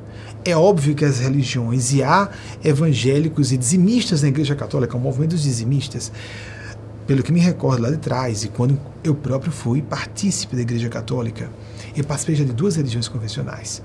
A Igreja Católica, onde eu nasci e fui educado, e o kardecismo, que é uma doutrina, é uma igreja, é uma doutrina religiosa. Alguns dizem que não, uma opinião deles, é baixa, entra no senso, entra no senso. Desapareceu do resto do mundo, só existe no Brasil, onde há brasileiros e brasileiras, porque é uma religião brasileira, basicamente. Tem viés reencarnacionista e mediúnico, mas desapareceu na França, onde surgiu com Hippolyte Léon Denisard Rivaio, com seu pseudônimo Allan Kardec. Ficamos 20 anos lá e desde 2008 nos apartamos. Há pessoas que acreditam em dízimo ou não, mas há pessoas Há pessoas que acreditam nesse moralismo castrador. Dizer a adolescentes que eles não podem nem se masturbar, nem fazer sexo antes do casamento. Isso é induzir adolescentes, inclusive os heterossexuais, a pensamentos suicidas ou a enlouquecer. Amiguinho, amiguinha, você que é religioso ou religiosa, feche a sua boca quando for falar desses dois assuntos. Sugiro, costure a boquinha, a boquinha do inferno Costure sua boquinha, porque você está assumindo um débito que não faz ideia. Seu filhinho ou sua filhinha, ou seus alunos e alunas, orientandos, orientandas da sua religião, podem estar tendo surtos psiquiátricos ou surtos de desequilíbrio mental por causa de tensionar. Ah, bobagem, ouve na igreja, mas no fundo vai lá e se masturba à vontade. Alguns e algumas não. Alguns acreditam que realmente aquilo seja sério e que é um pecado e que é algo contra Deus. A prática da masturbação em pessoas que não são casadas, em pessoas que estão no ápice da ação dos hormônios sobre seus corpos. O que é isso, amigos? A sexualidade nesse sentido é como um estômago. É como fome, sede, necessidade de dormir. O que é isso? Nesses dias, nessa época de conhecimento tecnocientífico, propormos isso das tribunas religiosas. Silencie, eu sugiro, silencie sua boquinha do inferno, que leva jovens e adolescentes, crianças, até jovens adultos, adultas, a se desequilibrarem mentalmente e pensar em suicídio, inclusive os héteros. Amigos, amigas, esse moralismo reacionário tem que ser debelado definitivamente da pátria brasileira. Isso é ter a pátria no nosso coração e na nossa defesa e termos amor ao nosso povo. Povo passando fome, fatias gigantes, segmentos gigantes. A mais. A divina providência botou a sincronicidade fabulosa de uma pandemia ocorrer no meio desse governo para revelar o que esse governo representa, quem esse governo, governo representa. Por que eu estou falando assim? Porque a culpa não é do sujeito, é de quem o botou no poder. Psicopatas existem em toda parte, no mundo inteiro, nós convivemos com eles e com elas. É um percentual da população, segundo estudiosos, de 1 a 3%. A culpa de Adolf Hitler não foi de Adolf Hitler, do, do nazifascismo, não foi só de Mussolini e Adolf Hitler. Nós somos responsáveis pelos nossos governantes. Coletivamente. Atenção, atenção. Então, por uma questão de direito cidadão, é, tudo indica que no próximo domingo, nesse momento semanal de encontro que de todas as religiões e filosofias há essa orientação de todas as épocas em todas as culturas. Pelo menos uma vez na semana, um encontro com um grupo que se afine com você e nós fazemos um encontro não presencial. Por outro lado, a prática diária de oração e meditação. Isso também é considerado universal por todas as orientações religiosas e espirituais, ou seja, sejam clássicas religiosas, as tradições espirituais religiosas ou não. Por isso isso é muito importante. Mas o direito cidadão de assistir a um debate entre dois candidatos presidenciais, dois candidatos à presidência da República, num momento delicado como esse na nossa história. Então, por, pelo direito cidadão de as pessoas acompanharem, não vamos exigir que as pessoas acompanhem ao vivo, que alguns dizem, para entrar em conflito. Quero assistir ao vivo, porque é um momento de uh, participação mystique, de buscarmos aquilo que é les merveilles, les merveilles du cœur, as maravilhas do coração, em estado de graça, buscando, ainda que não seja estado de graça, de uma melhor sintonia com a faixa mental da bondade e da sabedoria isso é a verdadeira busca da espiritualidade, por oração, por devoção. As práticas espirituais em tempo real têm a ver com isso, mesmo que a maior parte do nosso público assista em outros horários. Então fiquem atentas e atentos os que acompanham ao vivo, porque é possível que na próxima semana, quiçá na semana seguinte também, ou seja, talvez isso aconteça em duas semanas, nós façamos a palestra essa, ou alguns chamam de live. Ok, live, palestra. Programa TV, poderia ser tudo isso. Quando é editado para programa de TV depois, é a parte daqui. É um encontro místico, espiritual. Haverá horários diferentes e nós divulgaremos nas nossas redes sociais. A equipe fará esse, terá esse cuidado com todas e todos vocês. É só ficarem atentos e atentas. Não vamos pular a prestação do serviço. Vamos apenas fazer em horário diferenciado. E ninguém vai ser coibido ou impedida de participar, ter esse momento, esse direito de exercer sua cidadania, de prestar atenção no que está acontecendo nesses debates. Então, é mais provável para o próximo domingo, não tão certo para o outro, porque esse um candidato não confirmou presença para o outro, ou de daqui a duas semanas, o debate posterior. Vamos aguardar, peço apenas que vocês fiquem atentas e atentos. Imagens são desimportantes no sentido literal não podemos venerar a imagem, literalmente falando, porque isso é o clássico, idolatria, sim, mas a idolatria acontece com pessoas. Tem gente sendo chamada de mito, né? Tem gente usando o nome de Deus em vão, não é? Mas nós precisamos impressionar os nossos primitivos cérebros, animais, em quase toda a sua estrutura neurofisiológica. Por isso, as pessoas, numa palestra que os espíritos pediram que tirássemos do ar, por motivos que eles apresentaram parcialmente para mim. Apenas em uma palestra nós demos a vocês acesso à transmissão ao vivo da imagem de Maria que nós temos aqui no, uh, no jardim em torno desse prédio. É um prédio simples de três pisos, onde tem um estúdio, onde fazemos essas palestras, de onde exibimos, é onde residimos eu, meu esposo Wagner de Aguiar, e o amigo irmão Delano Motei, que ajuda comigo a conduzir a instituição. Os três residimos aqui também. Recebemos o grupo é, numa reunião semanal, o grupo residente nessa região de Connecticut e Nova York. Uma, um grupo de pessoas que principalmente está na região de Denver e Bethel, que é um quase um mesmo, uma, um conglomerado é, metropolitano, um conglomerado citadino só. Uma só região urbana. Na verdade, tudo isso aqui está dentro da área metropolitana de Nova York, dentro da grande Bosch Wash, como se fala desde a década, da década de 1960, que vai de Boston a Washington DC. Estaremos em breve viajando para Washington DC de novo a pedido dos bons espíritos. Isso foi falado desde fevereiro, não à toa, né, nessa época de bravatas perigosas sobre o uso de armas nucleares de um lado e de fala do, de, da, da, parte do próprio presidente dos Estados Unidos o aviso, o perigo de uma, de um armagedon nuclear. Não acredito nisso. Vários analistas também não acreditam. Temos esperança, otimismo e convicção de que isso não vai acontecer, não em escala de destruição mundial. Então não deve nem começar. Não é? Sejam por armas táticas ou estratégicas as armas nucleares em menor potência ou aquelas que destroem cidades, pulverizando-as, metrópoles gigantes, da noite para o dia. Seria o fim da civilização da, da humana na Terra. Temos um potencial para fazer isso aproximadamente algumas centenas de vezes. Algumas centenas de vezes. Algumas centenas de vezes. A quantidade de bombas nucleares e o arsenal nuclear, só somando as duas, hiperpotências poderiam arrasar a humanidade centenas de vezes. Não é exagero o que eu estou dizendo, é só vocês pesquisarem sobre o assunto e vão descobrir informações mais técnicas sobre essa temática.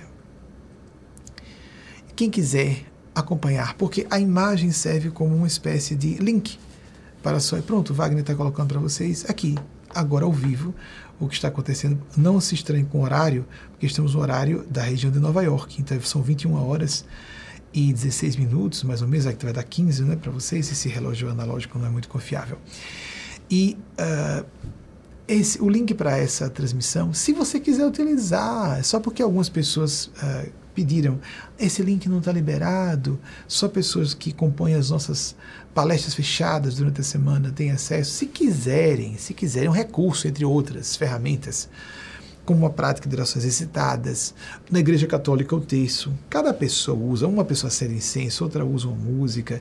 O que quiser, até dançando. O rei Davi disse isso, se não me engano. Desculpem se está no Cântico dos Cânticos. Eu acho que está no Cântico dos Cânticos. Eu não sou um grande entendedor, entendedor do Antigo Testamento. Eu sou cristão. Então eu leio muito os evangelhos de Jesus. O meu assunto é Jesus. Eu sou cristão, eu quero seguir Jesus, não os profetas do Antigo Testamento. Não os seguidores de Jesus do primeiro século que estavam falando de Jesus para os cristãos e cristãs daquela época.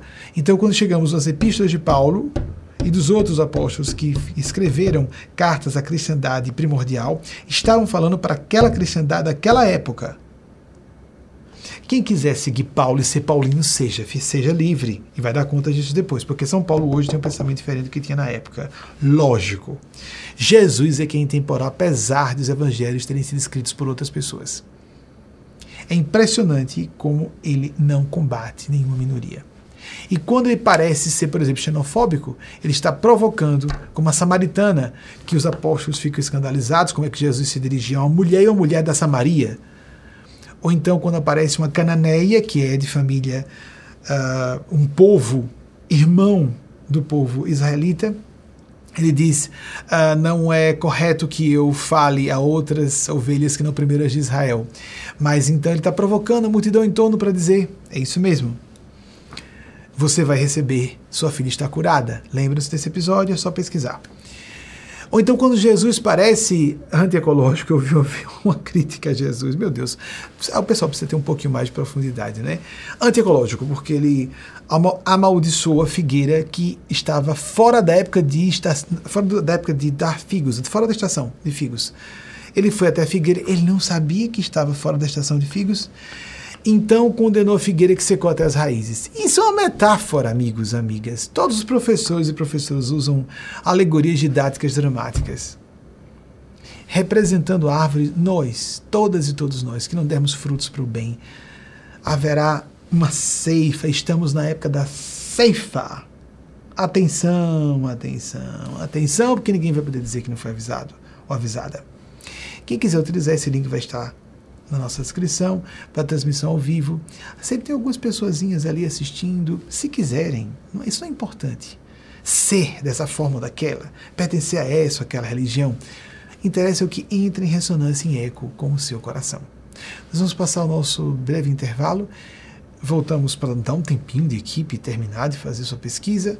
Então, Eduardo, obrigado por sua provocação. Eduardo Nascimento de uma pessoa Paraíba e volto já já ainda ao vivo com o término dessa palestra do nosso 9 de outubro de 2022. Aqui em La Grande, Nova York, pontualmente 21 horas e 26 minutos, em Brasília, 22 horas e 26 minutos. Vamos então às nossas pesquisas da equipe enquanto estávamos aqui. Rainha Vitória, de 1819 a 1901, foram 64 anos de reinado, não sei se a equipe pesquisou isso, seguindo. É, então, pularam, então acredito que uh, não tenham pesquisado. Foram 64 anos de reinado. Samuel Taylor Coleridge. Lembra que eu falei a vocês que parecia Coleridge, mas eu não conseguia pronunciar direitinho, tinha um R no meio com um DG. Então, é, 1772 a 1834, é, poeta e crítico. Eu falei de poeta e filósofo. Um homem extraordinário para o seu tempo. Próximo, por favor. Slide.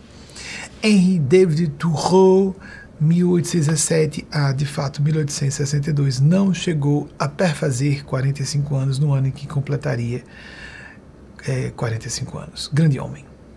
Foi o que concebeu a ideia da desobediência civil. Devem se recordar quando falei, não é? Próximo, por favor.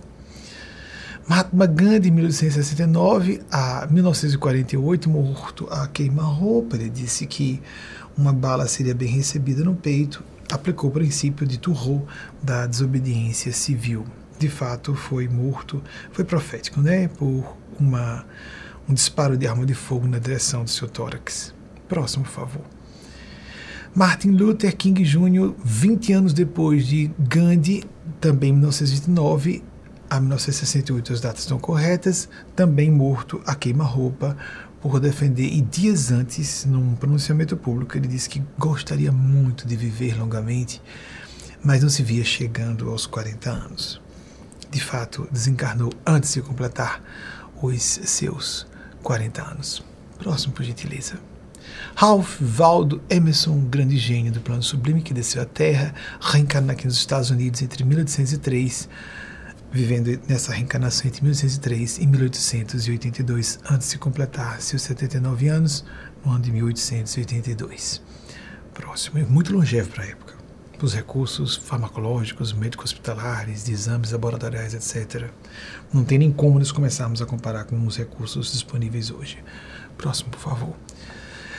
Alice Walker a equipe perguntou se utilizariam sim uma mulher afro-americana. Então, sem dúvida alguma, norte-americana de 1944 está ainda entre nós, que esteja quanto puder. Ela é escritora, ativista, feminista, política, portanto, a política na área do, do ativismo feminista. Mais alguma?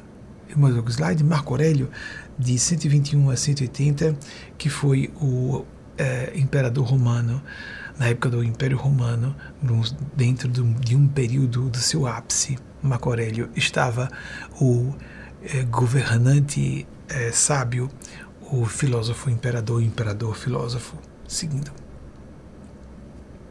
Marilyn Monroe, 1926 a 1962, desencarnando de forma misteriosa até hoje, segundo Chico Xavier, foi um acidente, ou seja, um suicídio inconsciente porque tomou mais barbitúricos do que seu corpo suportaria.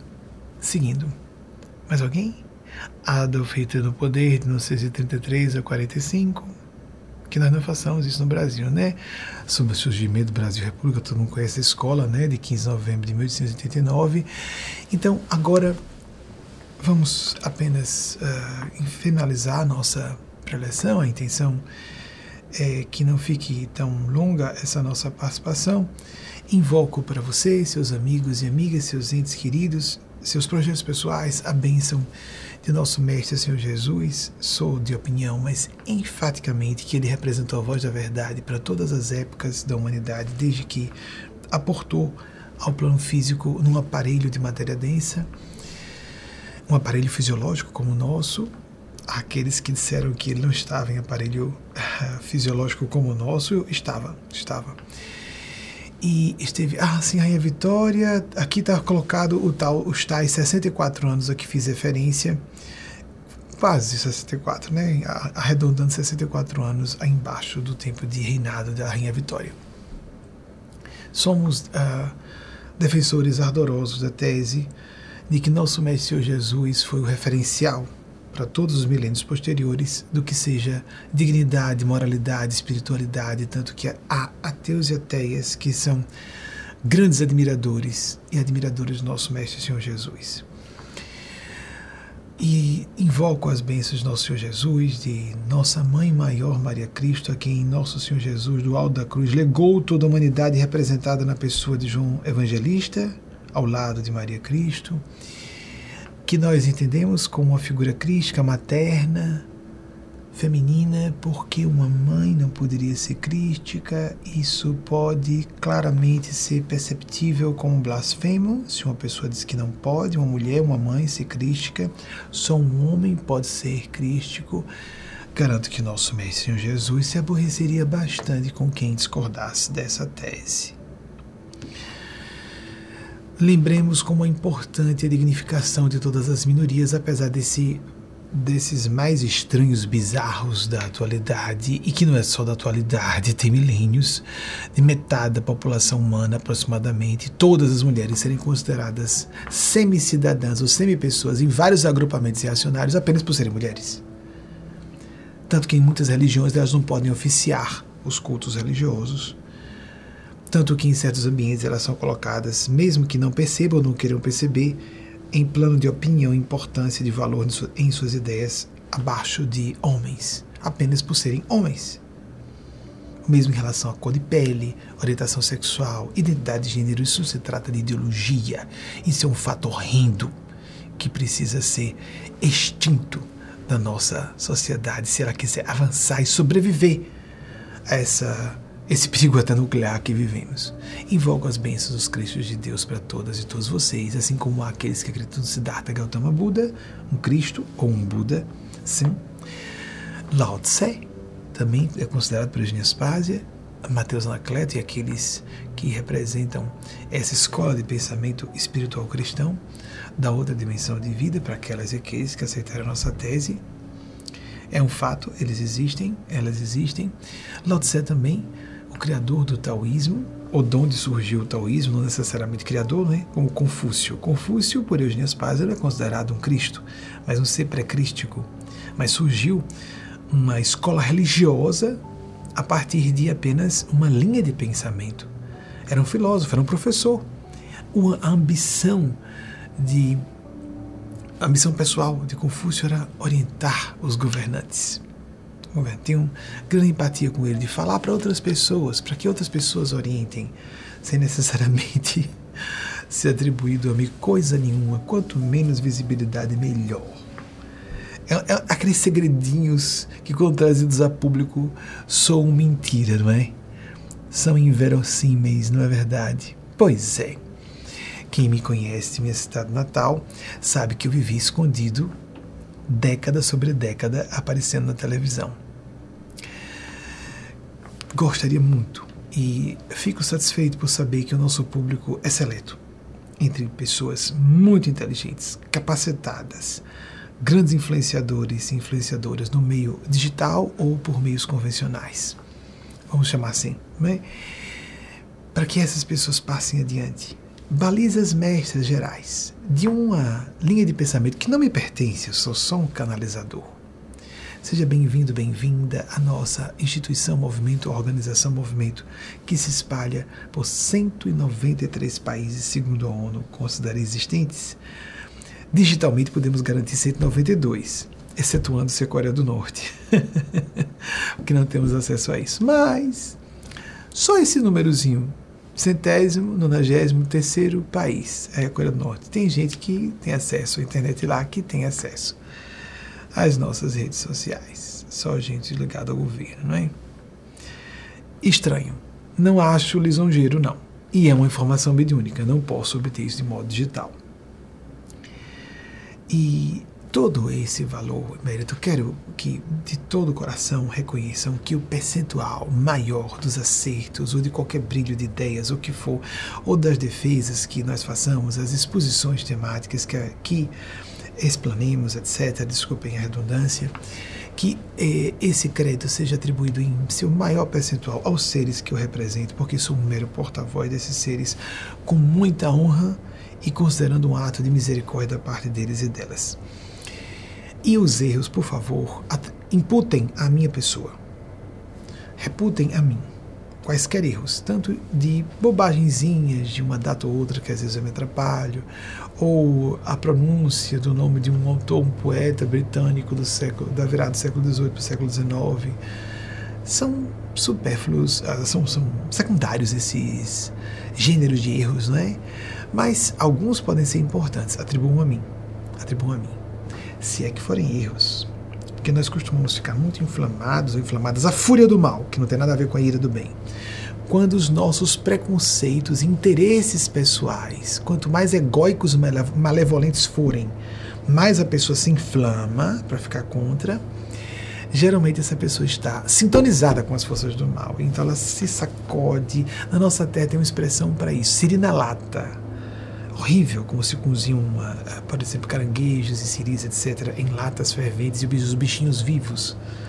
Uma crueldade. Então, é, a pessoa se sacode como seria na lata porque as leis de Deus existem e não, não admitem é, discordância, não precisam de concordância de ninguém para existirem e atuarem. Quer a pessoa ria-se disso ou não, creia ou não e terá muito mérito se o puxão de orelha kármico ou a rasteira das forças da vida, como a queda, lei da gravidade, a pessoa tropeçou, cai e pode se machucar, não é isso? Algumas pessoas não merecem receber esse aviso logo. Um aviso prévio da vida de algo pior que está por vir. Certas pancadas a pessoa reclama e não sabe que vem pior à frente vem pior à frente. Vou repetir, vem muito pior à frente.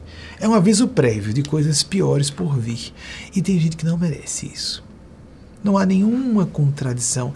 Amigos, amigas, esses assuntos são super complexos. Se a ciência é complexa, a nossa ciência humana aqui é complexa, a ciência de ponta.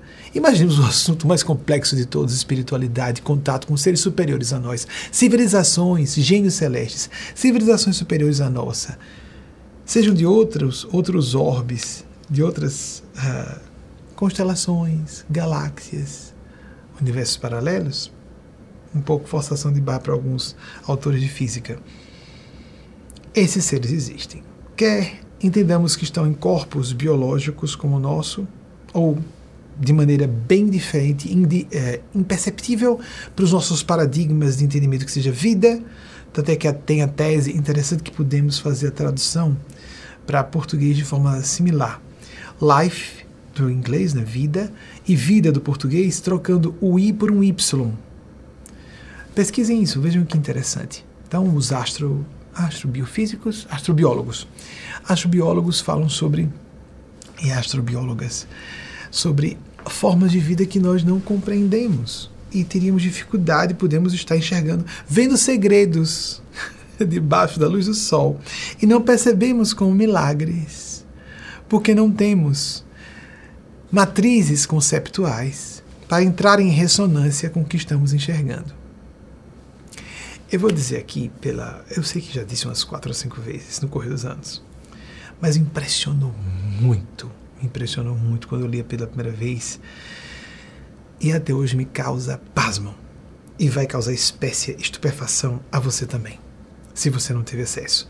Você sabe que seguradoras não brincam com dinheiro, não é? E trabalham com estatística, com números. Pois bem, as seguradoras ficaram impressionadas com a frequência com que pessoas.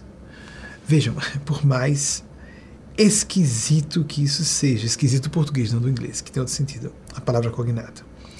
Por mais estranho que soe, o, a quantidade é, é não matematicamente previsível, mesmo, com que havia acidentes de carros, de veículos automotores, transitando naqueles retões. Lembram-se dos filmes norte-americanos e seriados? Aqueles retões atravessando desertos, regiões desérticas imensas. E a pessoa vem vindo num retão, ou seja, com a visibilidade ótima, não é? Debaixo de luz do sol, ali num retão, a quantidade de vezes com que havia colisão desses veículos com aviões, geralmente monomotores, isso aqui existe mais que no Brasil, de diletantista, eh, da, do, da, da aviação, Então, pessoas que compram um avião por apenas uh, lazer, etc., e uh, obtêm autorização para uh, fazer o, a condução, a pilotar suas aeronaves. Então, às vezes acontece uma pane, então não há problema nenhum para esses pilotos, permitam usar pilotas. Ah, um retão. Qualquer pessoa que venha pela rodovia vai ver que minha aeronave está pousada aqui num pouso de emergência, utilizou uma rodovia. Algumas dessas pessoas utilizaram rodovias. E não há perigo, não preciso tirar da rodovia, porque tá óbvio, a pessoa usa o outro lado da rodovia, não é? Uh, porque uh, tá óbvio, vai dar para perceber em tempo. E as seguradoras não estavam entendendo como acontecia. Vejam, uma situação é pouco comum, não é? Alguém precisar fazer um posto de emergência numa rodovia no meio de um deserto e alguém vir colidir com esses aviões. Vários acidentes. Foram pesquisar. As seguradoras estavam perdendo dinheiro, então tinham que saber o que era. Mas como é que, o que descobriram? Quando foram entrevistar essas pessoas, como é que você colidiu com um avião estacionado na linha que você ia. Ali, simplesmente várias disseram: Eu não vi o avião. A uma certa altura eu ouvi um estrondo, percebi que havia colidido com alguma coisa e quando apeei do veículo descobri que havia colidido com um avião. Então as pessoas, os entrevistadores e entrevistadoras de, dessas instituições super, uh, vamos dizer, inocentes, que colocaram pessoas bastante pouco letradas, instruídas e perceptivas para fazer esse tipo de pesquisa, não é? Como é que você não viu um avião? Você estava alcoolizada, alcoolizado? Fizeram um exame tudo isso. As pessoas que estavam não estavam sonolentas, não estavam alcoolizadas, estavam, estavam debaixo do sol. Havia casos assim, muitos, emblemáticos, de que não tinha como a pessoa não ver. O avião ali. Essas pessoas disseram: Eu não vi o avião porque era impossível haver um avião no meio de uma rodovia, no meio de um deserto. Já que eu joguei a conclusão. Quando as pessoas julgam que é algo impossível, elas não veem mesmo objetivamente falando, literalmente falando, não veem. Eu não vejo o avião, porque não pode ter um avião aqui. Lembra que eu falei de Pasteur? E o seu detrator? Vejo, mas me recuso a aceitar, posto que é impossível. Até viu. Mas há pessoas que não veem, simplesmente está debaixo dos olhos delas e não veem. Imaginemos quando tratarmos de assuntos mais complicados, mais subjetivos, como assuntos de fé de opinião, de evidências espirituais, de mortalidade da alma, de interferência dos, dos gênios celestes de comunidades superiores.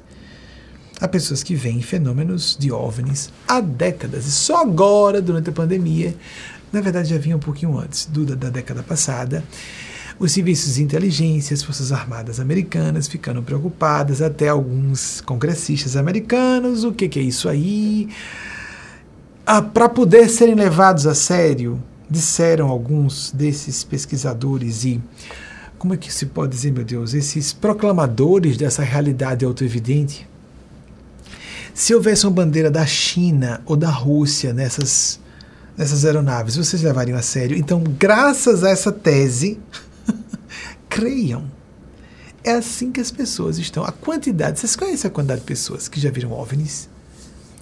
Se você disser eu creio em OVNIs num grupo de amigos, alguém vai olhar para um lado para o outro, já que você acredita, deixa eu, deixa eu contar a você. Eu sou uma dessas pessoas. E quando falo isso, e desde a infância ouvi relatos de pessoas seríssimas, eu me recordo que a primeira vez que eu tive acesso a uma informação privilegiada, eu disse, só acredito se. Um, um colega de infância, no ensino fundamental, só acredito se seu avô, fulano de tal, que era um homem de reputação ilibada, era, eu confiava muito no avô dele. Fui falar com ele pessoalmente. E, eh, na verdade, era início da adolescência, eu estava entre 11 e 12 anos aproximadamente. Então, doutor fulano de tal, o senhor viu, vi, como foi, ele descreveu exatamente o que o neto havia dito. Eu não aceitei enquanto ele não deu testemunho. Testemunho é prova, amigos amigas, porque há pessoas decentes que a gente sabe que não estão, não têm distúrbio mental, não teriam motivo para mentir. Prova testemunho é aceita em qualquer tribunal da terra. Mas eu precisei assistir também. Eu vi, tive oportunidade. Algumas pessoas tiveram experiências muito mais fortes que eu. E há muita coisa que eu simplesmente sou proibido de falar em público sobre civilizações extraterrestres, sobre comunidades despojadas de corpos físicos. Quanta bobagem, quanta coisa que a gente não vê. Hoje discutimos isso, que no século XIX um colega de Pasteur tivesse discutido, discutido uma coisa, mas hoje você está cercado agora e cercada ondas Bluetooth, Wi-Fi, não é? Várias ondas em faixas eletromagnéticas, em frequências de eletromagnetismo diferentes para tudo, para transmissões convencionais de rádio TV, Bluetooth, Wi-Fi. Aí depende, depende da frequência, o micro-ondas afeta um certo dispositivo eletrônico em casa, porque os, os micro, o, quando foi definido qual era a frequência do micro-ondas, não existiam certos eletrônicos, então aí chega, muda o Wi-Fi para outra frequência, para o micro-ondas não atrapalhar a, a, o o, o, sistema de distribuição de Wi-Fi por roteadores na casa ou no apartamento. Você já pode ter passado por um vexame desse. Nessa época, com tanta invisibilidade, você está me vendo num dispositivo eletrônico. Você não está me vendo literalmente, não é? Porque aceitamos tudo isso.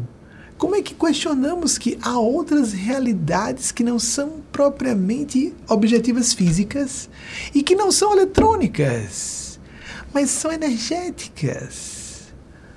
Oh, Precisamos explicar de novo que nós conhecemos a causa pelos efeitos e que há linhas disciplinas acadêmicas, algumas delas científicas, que trabalham com esse assunto e que evidenciam sobejamente que os fenômenos paranormais, mediúnicos, espirituais, ufológicos, todos eles existem e que essa ideia de ridicularização desses fenômenos, seja porque agem busteiros porque usar em todas as profissões, em todas as funções e não só nesses ambientes, Seja porque há gente com distúrbio mental que confunde fenômenos esquizoides com fenômenos paranormais, ou seja porque há essa propaganda de nós julgarmos, desdenharmos como uma pessoa ignorante ou dada a crendices e a superstições, o que na verdade é um fenômeno de percepção de uma realidade ampliada. É uma hiperlucidez, uma hipersensibilidade que faz com que algumas pessoas tenham acesso a outros domínios de realidade e a seres muito mais avançados em percepção, cognição, sentimento, intuição, informações aqui a nossa comunidade humana terrena não tem acesso. Há muita coisa que eu e outras pessoas, não sou eu, não podem trazer a público. Mas por que eu estou dizendo exatamente isso? Tenho acesso a informações que não posso trazer a público. Tranquilize-se. Vou dizer mais uma vez. Tranquilize-se. Nós estamos sendo todas e todos, mesmo que você não acredite, não tem importância isso. Alguém pode ouvir, não é? Nossa, faz sentido o que ele está dizendo, mas eu sou tão convicto ou convicta de, do ateísmo. Não tem importância, não. Nós estamos sendo observados e observadas por civilizações superiores, sim, extraterrestres, claro. Bilhões de estrelas só na nossa galáxia, Via Láctea. Outras bilhões de galáxias fora da Via Láctea. Claro, bobagem. Que tolice negar isso. E tem que estar no nosso nível de desenvolvimento intelectual ou tecnológico. isso é matematicamente absurdo, amigas e amigos. Só para considerar o aspecto matemático. Há evidências sobejas de que essas civilizações superiores, com, com registros arqueológicos inequívocos e numerosos, alienígenas do passado, há uma série documental disponível nos canais de, de, de, de streaming. Por favor, pesquisem. Só essa, só essa. Claro que tem gente, uh, Matusquela, que exagera, que delira. Sim, sim. Mas há pesquisadores sérios da ufologia, há pesquisadores sérios da paranormalidade. Há pesquisa, aqui há centros de pesquisa importantíssimos nos Estados Unidos, aqui nessa região de New England. por exemplo. Na Califórnia nem se fale. Vamos entender que essa história de que ateísmo é uma coisa moderna, eu avancei muito e é, isso vai avançar. Amigos, existe ateísmo desde a antiguidade. Havia filósofos gregos da antiguidade que eram ateus. Isso não é novidade, isso é uma tendência de personalidade. E há pessoas decentes que são ateias. Mas vou repetir. Nós estamos sendo observados e observadas por civilizações e gênios superiores à humanidade terrena e superiores não só em inteligência, em bondade. Sabem por quê? Carl Sagan, que era ateu, não tinha dúvida de que existiam civilizações superiores. Acho tão interessante, as pessoas acreditam numa coisa, não noutra. Teve um humorista que eu já falei, que disse isso. Ah, não, não acredito em Deus, mas civilizações superiores. Daniken, o suíço que trouxe essa tese toda dos, dos alienígenas, os, os alienígenas, lá vai, os, os aliens, dos ancient aliens, alienígenas do passado. É, chega, vem com vem, para depois eu corrigir. Disse, mas bem, se a nossa civilização foi uh, plantada na Terra por uma civilização superior, que foi, por sua vez, plantada por outra civilização superior, e nós vamos chegar a um ponto em que tem que haver uma origem. Alguns dizem, não, mas é porque a vida, isso é seleção natural. Eu já falei sobre a seleção natural aqui, não vou falar, vocês pesquisem, por favor. Ok, ok, ok, ok. Chega um ponto em que a gente vai para a física de subpartículas e alguns autores falam que tem como se mostrar que a matéria surgiu do, da não matéria por certas leis da física, certas leis matemáticas relacionadas à física e a gente pergunta quem criou essas leis. Ah, porque o universo é autocontido, logo não existiu um início, logo não precisou haver um criador, porque o tempo também foi criado, o espaço-tempo é uma criação, logo não teve um início do tempo, porque o tempo não existe. E a pessoa deduz que, não tendo o início dos tempos, não existiu um criador, uma criadora. Não, o contrário. Se não existiu o início do tempo, Deus é necessário um criador, criadora a cada segundo. o contrário. Se o universo é autocontido no espaço-tempo, nós precisamos de Deus aqui como os místicos, vários teóricos. A física quântica é um, um festival de gênios, festival de gênios, do século passado para cá, a publicarem suas opiniões filosóficas a partir de eh, suas próprias ilações, inclusive com imbricações entre a física de subpartículas, a física quântica e as tradições espirituais mais respeitáveis do Oriente. Estamos respirando Deus. Deus está mais próxima à divindade, mais próximo de você do que você imagine. E estamos sendo observados e observadas. Tranquilize-se. Não entre em pânico. Não se desespere. Ore. Tenha prática diária de oração ou meditação. Seja bem-vinda à nossa organização Movimento. Ou se você não se alinhar com a nossa forma de pensar, Busque a sua. Mas tenha uma prática diária de oração, a prece. A oração, a prece recitada, a oração como contemplação, a meditação, a inspiração meditativa, o, a, a linha de yoga, mindfulness, o que seja mindfulness, oh, o que seja, mas não se deixe à deriva desse mar encapelado de caos em que vivemos. Essa era a crítica de reinício do sistema civilizacional. Porque ao fazermos um reinício ou nossa civilização, esse projeto civilizacional da Terra, um projeto minúsculo, será extinto. Mas eu não acredito nisso. Tranquilizem-se. Vou repetir: tranquilizem-se, estamos sendo observados. Como as criancinhas que estão num pátio de recreação na escola e que estão no universo pré-mágico, ou seja, com sete anos ou menos, em que elas se confundem, enquanto um garotinho, por exemplo, está cavalgando uma vassoura, aí então a professora, a mãe, por exemplo, vai ficar assustada de a criança se acidentar, menino, larga essa vassoura, diz, mãe, é um cavalo, não está vendo que é um cavalo? E até uma certa idade, a criancinha não se confunde. Uh, eu vou me esquecer. Chris alguma coisa, o sobrenome, o ator que faz o atual Thor, tem alguns filhos é, em idade infanto-juvenil, um deles só, eu não sei se é está atualizado isso, mas o novinho, o mais novo que tinha quando ele deu essa entrevista, isso é recente, que eu, a que eu tive acesso. A informação que eu tive acesso é recente. Mas eu não sei se agora essa criança está nessa idade. Por exemplo, algo entre 5 e 6 anos. Então esse filhinho mais novo, quando o pai chega em casa, e aí pai, ajudou a salvar a humanidade, não é? Alguma coisa por aí. e ele ri, se diverte, entra no universo imaginário, mágico da criança. Ao passo que os mais velhos não, porque saíram e entendem que o pai tem uma função, é uma profissão, ele atua, ele é um ator, ele não. Ah, não vou conseguir pronunciar. Hemsworth.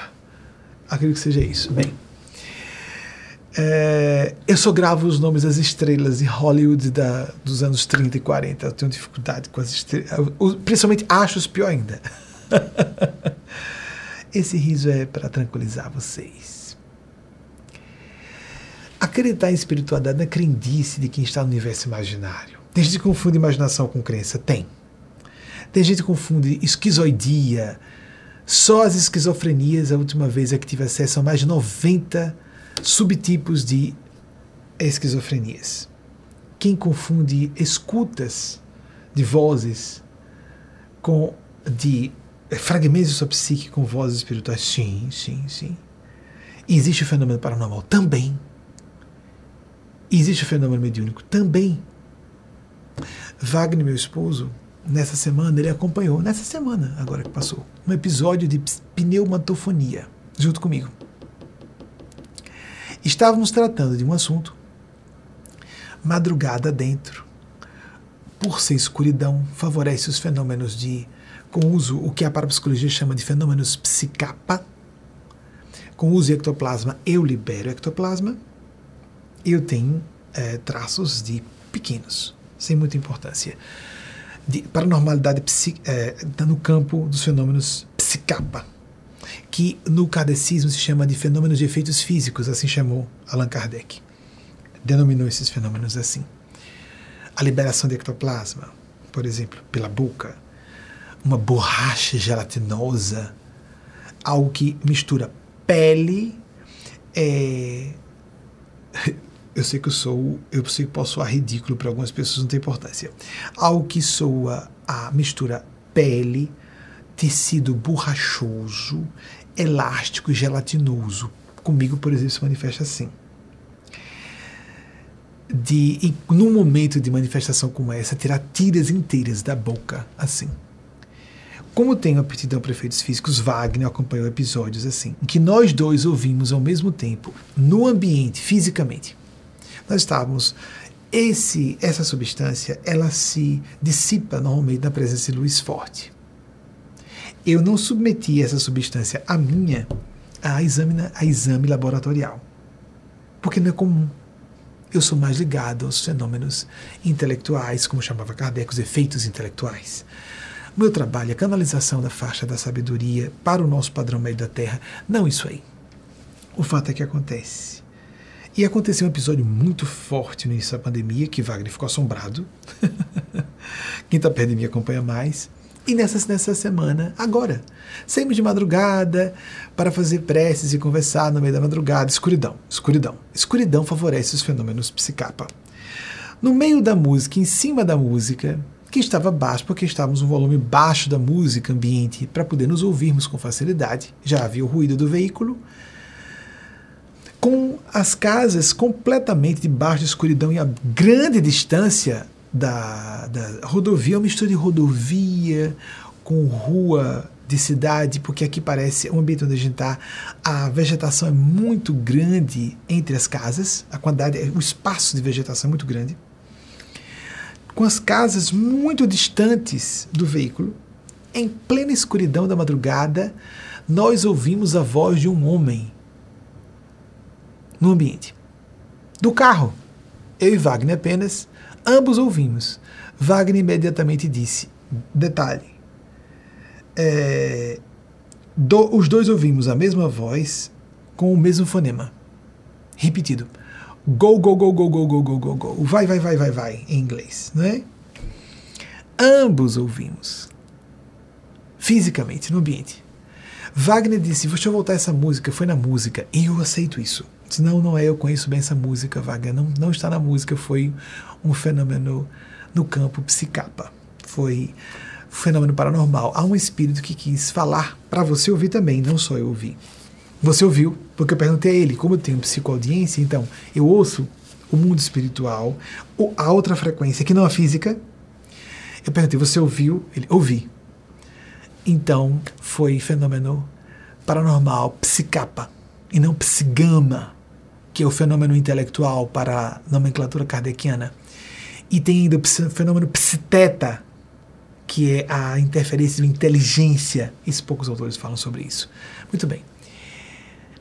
Porque estamos falando de um assunto delicado que eu estava resistente a tratar e uma voz masculina apareceu no beat, dizendo go, go, go, go, go. Porque Wagner quis voltar a música. Eu, volte, volte, eu quero ouvir. Aumentei o volume bastante. Aí a gente não podia nem conversar entre a gente.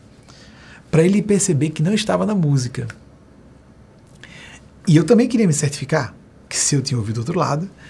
E o próprio Wagner chamou atenção para um aspecto que o fez concluir que havia uma probabilidade de, a, de a, aquela, aquela voz estar na música é porque o som era propagado é, não de uma, um ponto específico. Nós temos a tridimensionalidade auditiva e visual. Por termos dois ouvidos, dois olhos, podemos localizar mais ou menos de onde vem um som, não é isso? Então, estava é, espalhado. A voz estava espalhada no carro. Não era como se tivesse alguém atrás do carro. Ele não ouviu do meu lado, para alguém que pensou que fui eu que. eu não poderia ter feito essa voz a voz estava espalhada, como se o sistema de som estivesse propagando a voz no ar. E como, por que, que eu tô, quero dizer que isso é um fenômeno psicapa? Porque os especialistas da outra dimensão de vida podem alterar as ondas sonoras e fazer com que as ondas repercutam a partir das ondas sonoras da música ou do ruído contínuo do motor do veículo, criar um outro som que nós dois identificamos, identificamos com uma voz masculina dizendo isso. A partir daí, outros fenômenos começaram a acontecer que Wagner acompanhou e eu não posso trazer a público para não comprometer a verossimilhança e a seriedade do nosso trabalho, porque algumas pessoas vão achar estranho demais. Há tantas maravilhas, os milagres nos circundam. O próprio Albert Einstein, 1879, 1955, que era um, um astrofísico que era concorrente da tese da física quântica. Ficou solitário, porque a física quântica venceu em suas provas eh, laboratoriais que foram feitas ao correr decênios. Assim como Einstein estava certo nas propugnações que não eram contrárias, as suas postulações que não eram contrárias à física quântica, Albert Einstein disse: ou vemos, temos duas opções para enxergar o mundo e a vida. Ou tudo mistério, ou não há mistério nenhum. Ou tudo é maravilhoso, não há maravilha nenhuma. Não vou precisar pedir que o pessoal procure de novo. Uh, isso já várias vezes citamos as, as, datas de nascimento e morte de Albert Einstein. Não vai ser necessário que isso aqui seja exibido, embora possa aparecer até na capa da palestra. Não tem importância. Peço, quem quiser, dê uma olhadinha então, 1879, 1955. E como tem alguma habilidade com memória, os bons espíritos, os instrutores, instrutores do plano maior aproveitam isso. Mas me ajudam, me ajudam muito, para que eu fique mais hipermemorioso como hiperlúcido e hipersensível. Eu percebo mais coisas aqui. Às vezes, algumas e alguns de vocês ouvem que percebem seus pensamentos sendo ouvidos, respondidos. Não porque eu esteja ouvindo tudo de jeito nenhum. Meu lado de telepatia é pobre. Eu tenho contato assim com algumas pessoas, algumas poucas, do nosso grupo ou de fora do grupo. Às vezes me é aberto um portal de comunicação, como um celular, gente. Dá para entender. Que cabecinhas fechadas, de quantas cabecinhas fechadinhas, não é? Pensando em caixinhas, como se fala em inglês, em caixinhas. Ah, se não for estritamente racional, ou eu era assim na infância e adolescência. A gente vai superando à medida que vai se informando e vendo que certos fenômenos não são explicáveis pela ciência convencional ao, no, no patamar de avanço que ela alcançou agora. Adiante, nós teremos explicação para esses fenômenos. Aqui é Albert Einstein, 1879, 1955. Já estava pronto esse slide que eu já citei inúmeras vezes aqui, esse gênio. Amigas e amigos, vou repetir. Você está sendo ouvido, você está sendo ouvida. Nós estamos sendo assistidos, protegidas. Carl Sagan, que disse isso, voltando ao raciocínio que deixou, que deixei pela metade, você viu a falha, vocês viram a falha de filtragem que deixou, que eu deixei, né? Alguém disse, você deixou na metade. Aí saiu, deixou deixei na metade. São os pequenos, os pequenos atos falhos que revelam muita coisa. São atos certos, né? Mas foi uma falha de filtragem. E você deixou pela metade, eu deixou, deixei, deixou, deixei, deixei pela metade. Então, de fato, eu parei no meio. Porque estava vindo parênteses, parênteses, agora você deixou na metade. É, saiu, passou direto. Isso é falha mediúnica. Falha de filtragem. Você deixou, aí deixou, oh, desculpem, deixei. Deixei na metade, não eles e elas, não é o que a voz indicar. Né? Então, você deixou. Mas a voz física, essa é a mental. Nem sempre nós ouvimos ou vemos como vemos fisicamente. Mas não há nenhuma confusão com memória e imaginação. Embora elas se interfiram, como pessoas podem perceber na memória que a imaginação interfere. Carl Sagan disse que as civilizações superiores necessariamente teriam que ser benevolentes, porque todas as civilizações, para terem tecnologia suficiente para fazerem viagens intergalácticas, que são não só espaciais, mas espaço-temporais, por isso que a tese que nós no futuro estamos os visitando, também, é claro, a viagem a longas distâncias do espaço tem que implica uma dobra no contínuo espaço-tempo, então.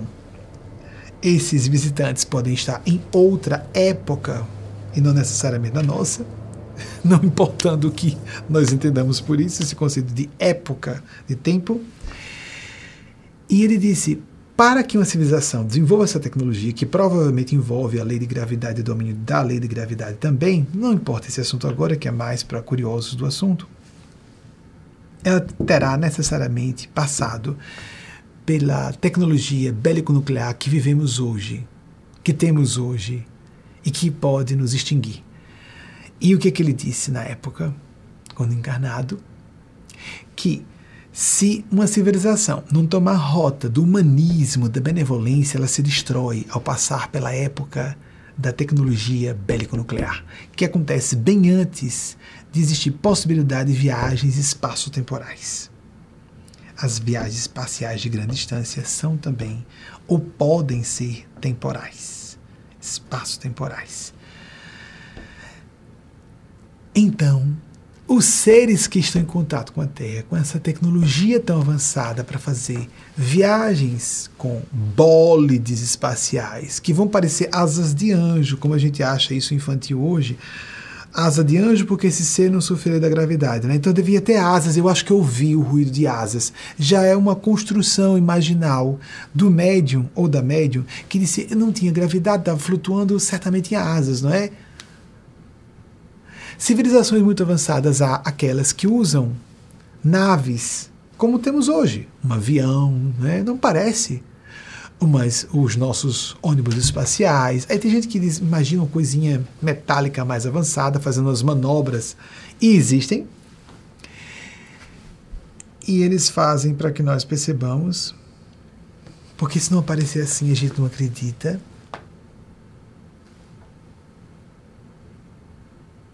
Você está dizendo, alguém vem perguntar, que quando aparece uma nave espacial, eles estão fazendo isso para que a gente consiga enxergar, consiga entender que não existe tecnologia atual para fazer isso e que, portanto, deve ser de outra civilização? Porque se eles não fizerem isso, nós não vemos? Sim. Sim. Porque as civilizações realmente avançadas estão num campo meramente mental e não precisam de aparelhos para viajar no espaço-tempo. Simples assim. Porque nós já temos aqui na Terra grandes paranormais que fazem isso. Cuidemos, há muita gente viajando na maionese ou no embuste, na impo, no, no, impostores e impostoras, mas como há em todas as áreas. Mas na fronteira da ciência e do bom senso também existe mais espaço às alucinações e aos delírios fanáticos. Mas existem esses fenômenos. E você está protegida.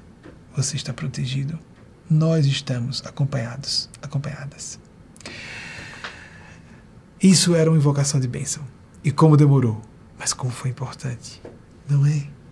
Para quem precisa ouvir esse discurso ao modo como a escola de Eugênia Paz e Mateus Anacleto, nossos orientadores espirituais, apresentam em minha casa, cheguei em casa, não é?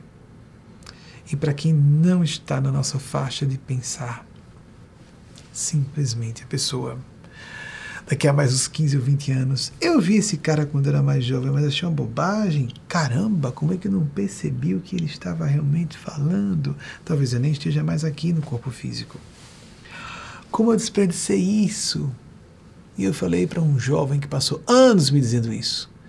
Ai, Benjamin, conheci você na adolescência, só cheguei aos 22 anos. Deixa de bobagem, fulano.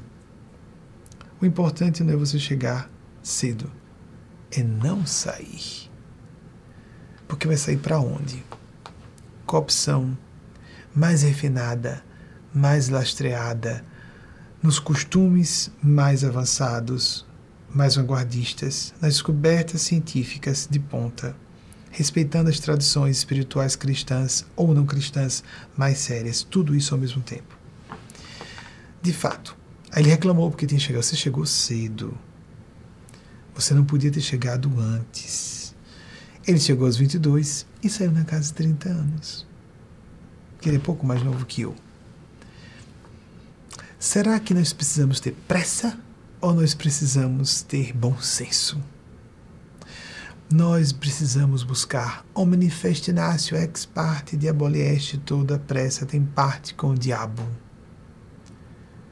Diabolos, separação. Não nos separemos dessa experiência mística de integração com o plano sublime de consciência. Chame de anjos, espíritos superiores, espíritos santos, Espírito Santo de Deus, Jesus, Nossa Senhora. Não interessa o nome que você dê. Eles e elas, seres superiores, não estão preocupados com isso. Ah, Maria, esses fenômenos do Sol são fenômenos ufológicos. Não tem importância se você lê por esse viés ideológico ou não. São também vieses ideológicos. São todos reais, concomitantemente. É como se tivéssemos. Tem uma, um pensamento, se não me engano, indiano, que comenta que seis cegos, porque nós somos assim, para as percepções além dos cinco sentidos físicos, na Terra, mais ou menos, em média. Seis cegos foram dados a observar um elefante, mas cada um só podia tocar em uma parte do elefante. Um tocou a orelha do elefante, uma tromba, uma lateral do tronco. Então, para cá. Eu fico meio de colocar né, a, a, mão, o dedinho dígitos impudicos. Vocês sabem qual é o dedinho dígitos impudicos, né? Não vou traduzir do latim. Dígitos, ó, como parece. Impudicos. Todo mundo entendeu, né? É muito próximo do português.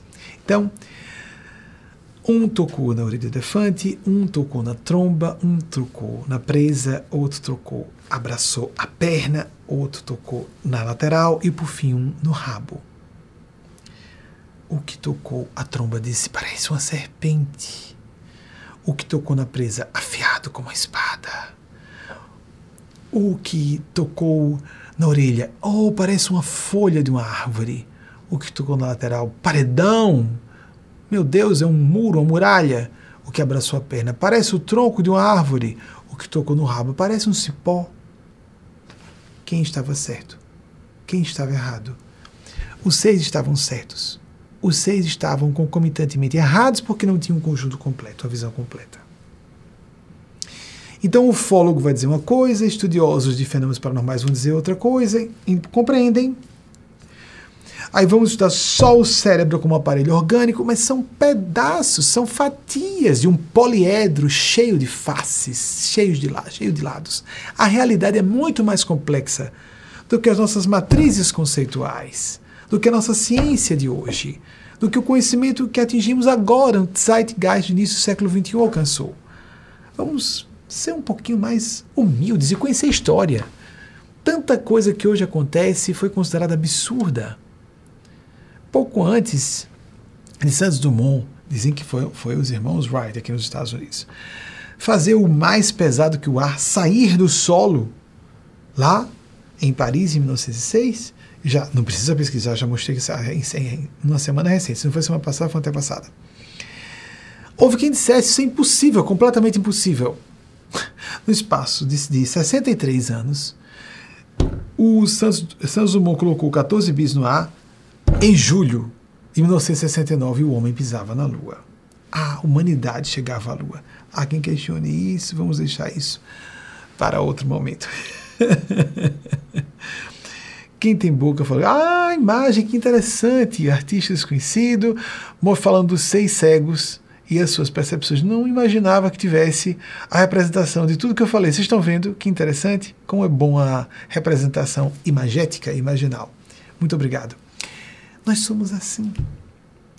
Uma disciplina do conhecimento, uma disciplina científica, uma visão de opinião ideológica política, uma religião, uma doutrina específica Sejamos mais abertos aqui, mas principalmente aqui. E saibamos, e nos tranquilizemos, e nos pacifiquemos. Deus existe.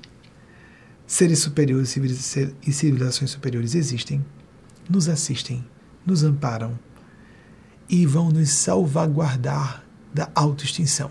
A extinção da espécie, sim, essa civilização vai sobreviver.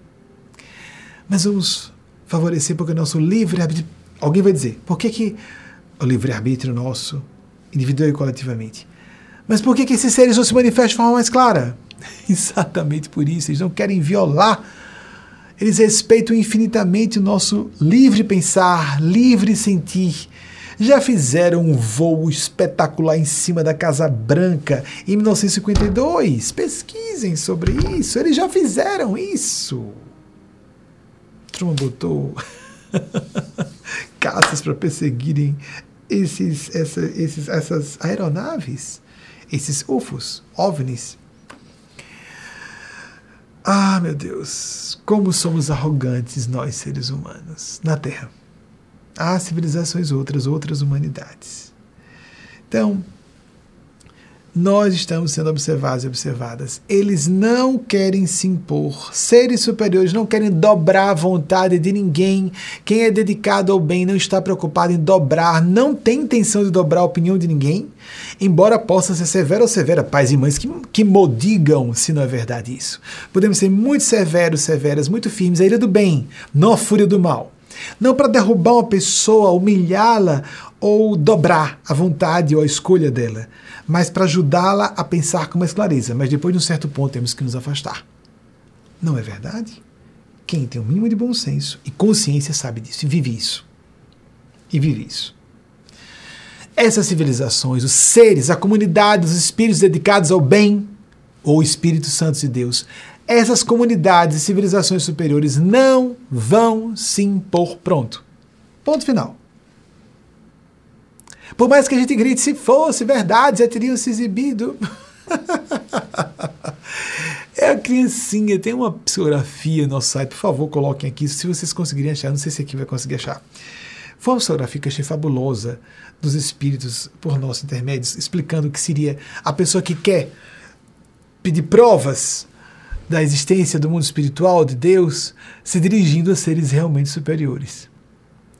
Então, os espíritos, eu não sei qual deles foi, se foi Gustavo Henrique, se foi a própria Genias Paz ou Matheus Nacleto, eu tenho a impressão que foi Gustavo Henrique, mas não tenho certeza. E eles não querem me soprar qual deles foi. Não sei se aqui vai conseguir localizar. Mas vejam aqui a analogia.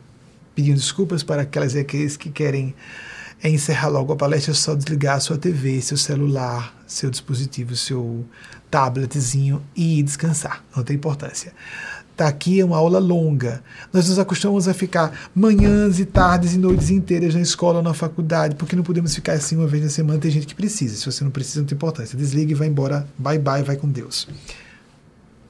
Oh, oh, estamos reclamando do que não devemos, enquanto deveríamos protestar pelo que seria obrigatório moralmente para você própria, você mesmo, para seus entes queridos. Voltando, uma criancinha, vamos ver se encerra, não é? Eu vou seguir enquanto eles pedirem. Uma criancinha de 9, 10 anos, vendo lá, entra numa um estabelecimento, uma instalação avançada aeroespacial da Terra, vamos imaginar, da NASA. E existe um professor dando aulas a pilotos, vocês sabem que às vezes eles são extremamente treinados em física e matemática. Então lá está um professor falando para engenheiros projetistas É assim que eles pedem que eu diga, não necessariamente como está na, na psicografia. Um professor está dando aula para engenheiros projetistas dessas naves que nós já construímos hoje aqui na nossa, na nossa ciência de agora, a nossa ciência, conforme nossa ciência e tecnologia de braços dados já podem fazer. Com o nosso conhecimento de aerodinâmica, de, de, de engenharia aeroespacial. Então lá está um grande figurão dessa área, dando uma aula. Vamos imaginar que seja com uma, aquelas canetas tinteiro e daquelas canetas do tipo tinteiro que estão num quadro branco e ele escrevendo várias, várias fórmulas matemáticas cheias de símbolos e números que ficam parecendo grego antigo para quem só conhece, como mal conhece português ou inglês. E aquele professor falando só a linguagem matemática e de física, um monte de figurões que são seus alunos e alunas de ponta, altamente capacitados e entendidos em engenharia aeroespacial.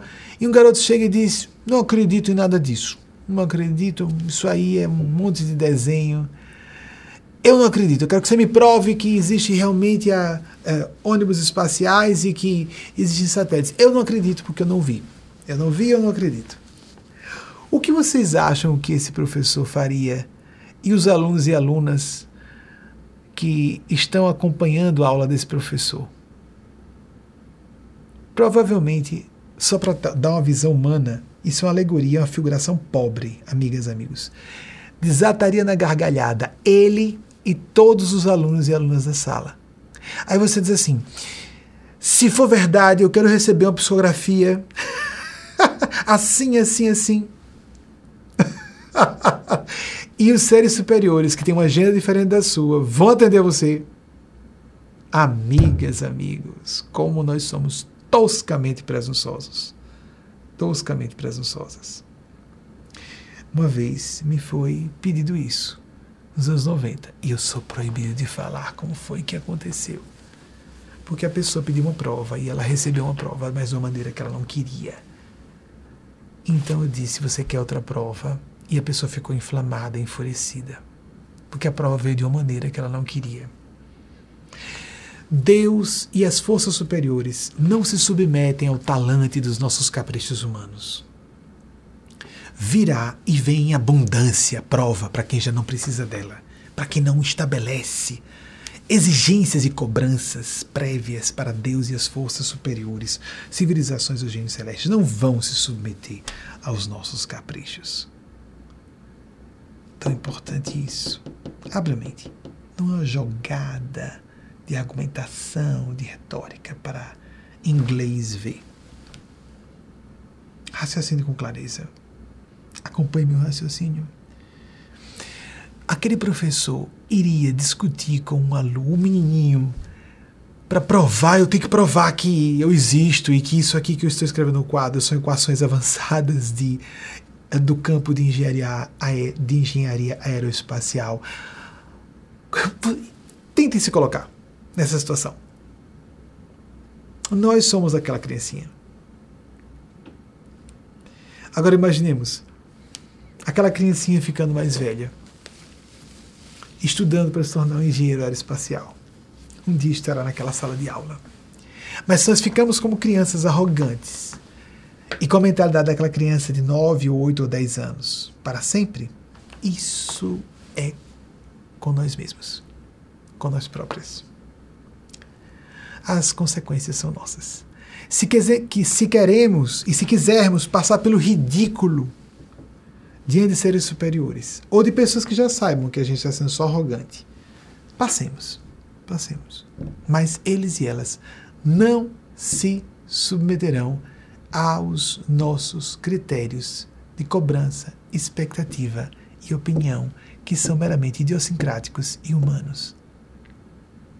Ponto. Não somos o top, o ponto, pico da inteligência no universo. Quanta estupidez mascarada de inteligência. E o Brasil está sendo observado. E vai Cedo ou tarde, melhor que cedo, para que não soframos consequências melhores, tudo vai acabar bem. Uma excelente semana para todas e todos vocês, quanto nós fizermos por merecer e trabalharmos por merecer. Assim seja, diante e debaixo da tutela desses seres. E a partir de agora, a mensagem que Eugênia Spazio trouxe nessa semana das mãos da Mãe Crística da Humanidade, que representa a face maternal de Deus para todas e todos nós. Até o próximo domingo, se assim nos for autorizado. Assim seja.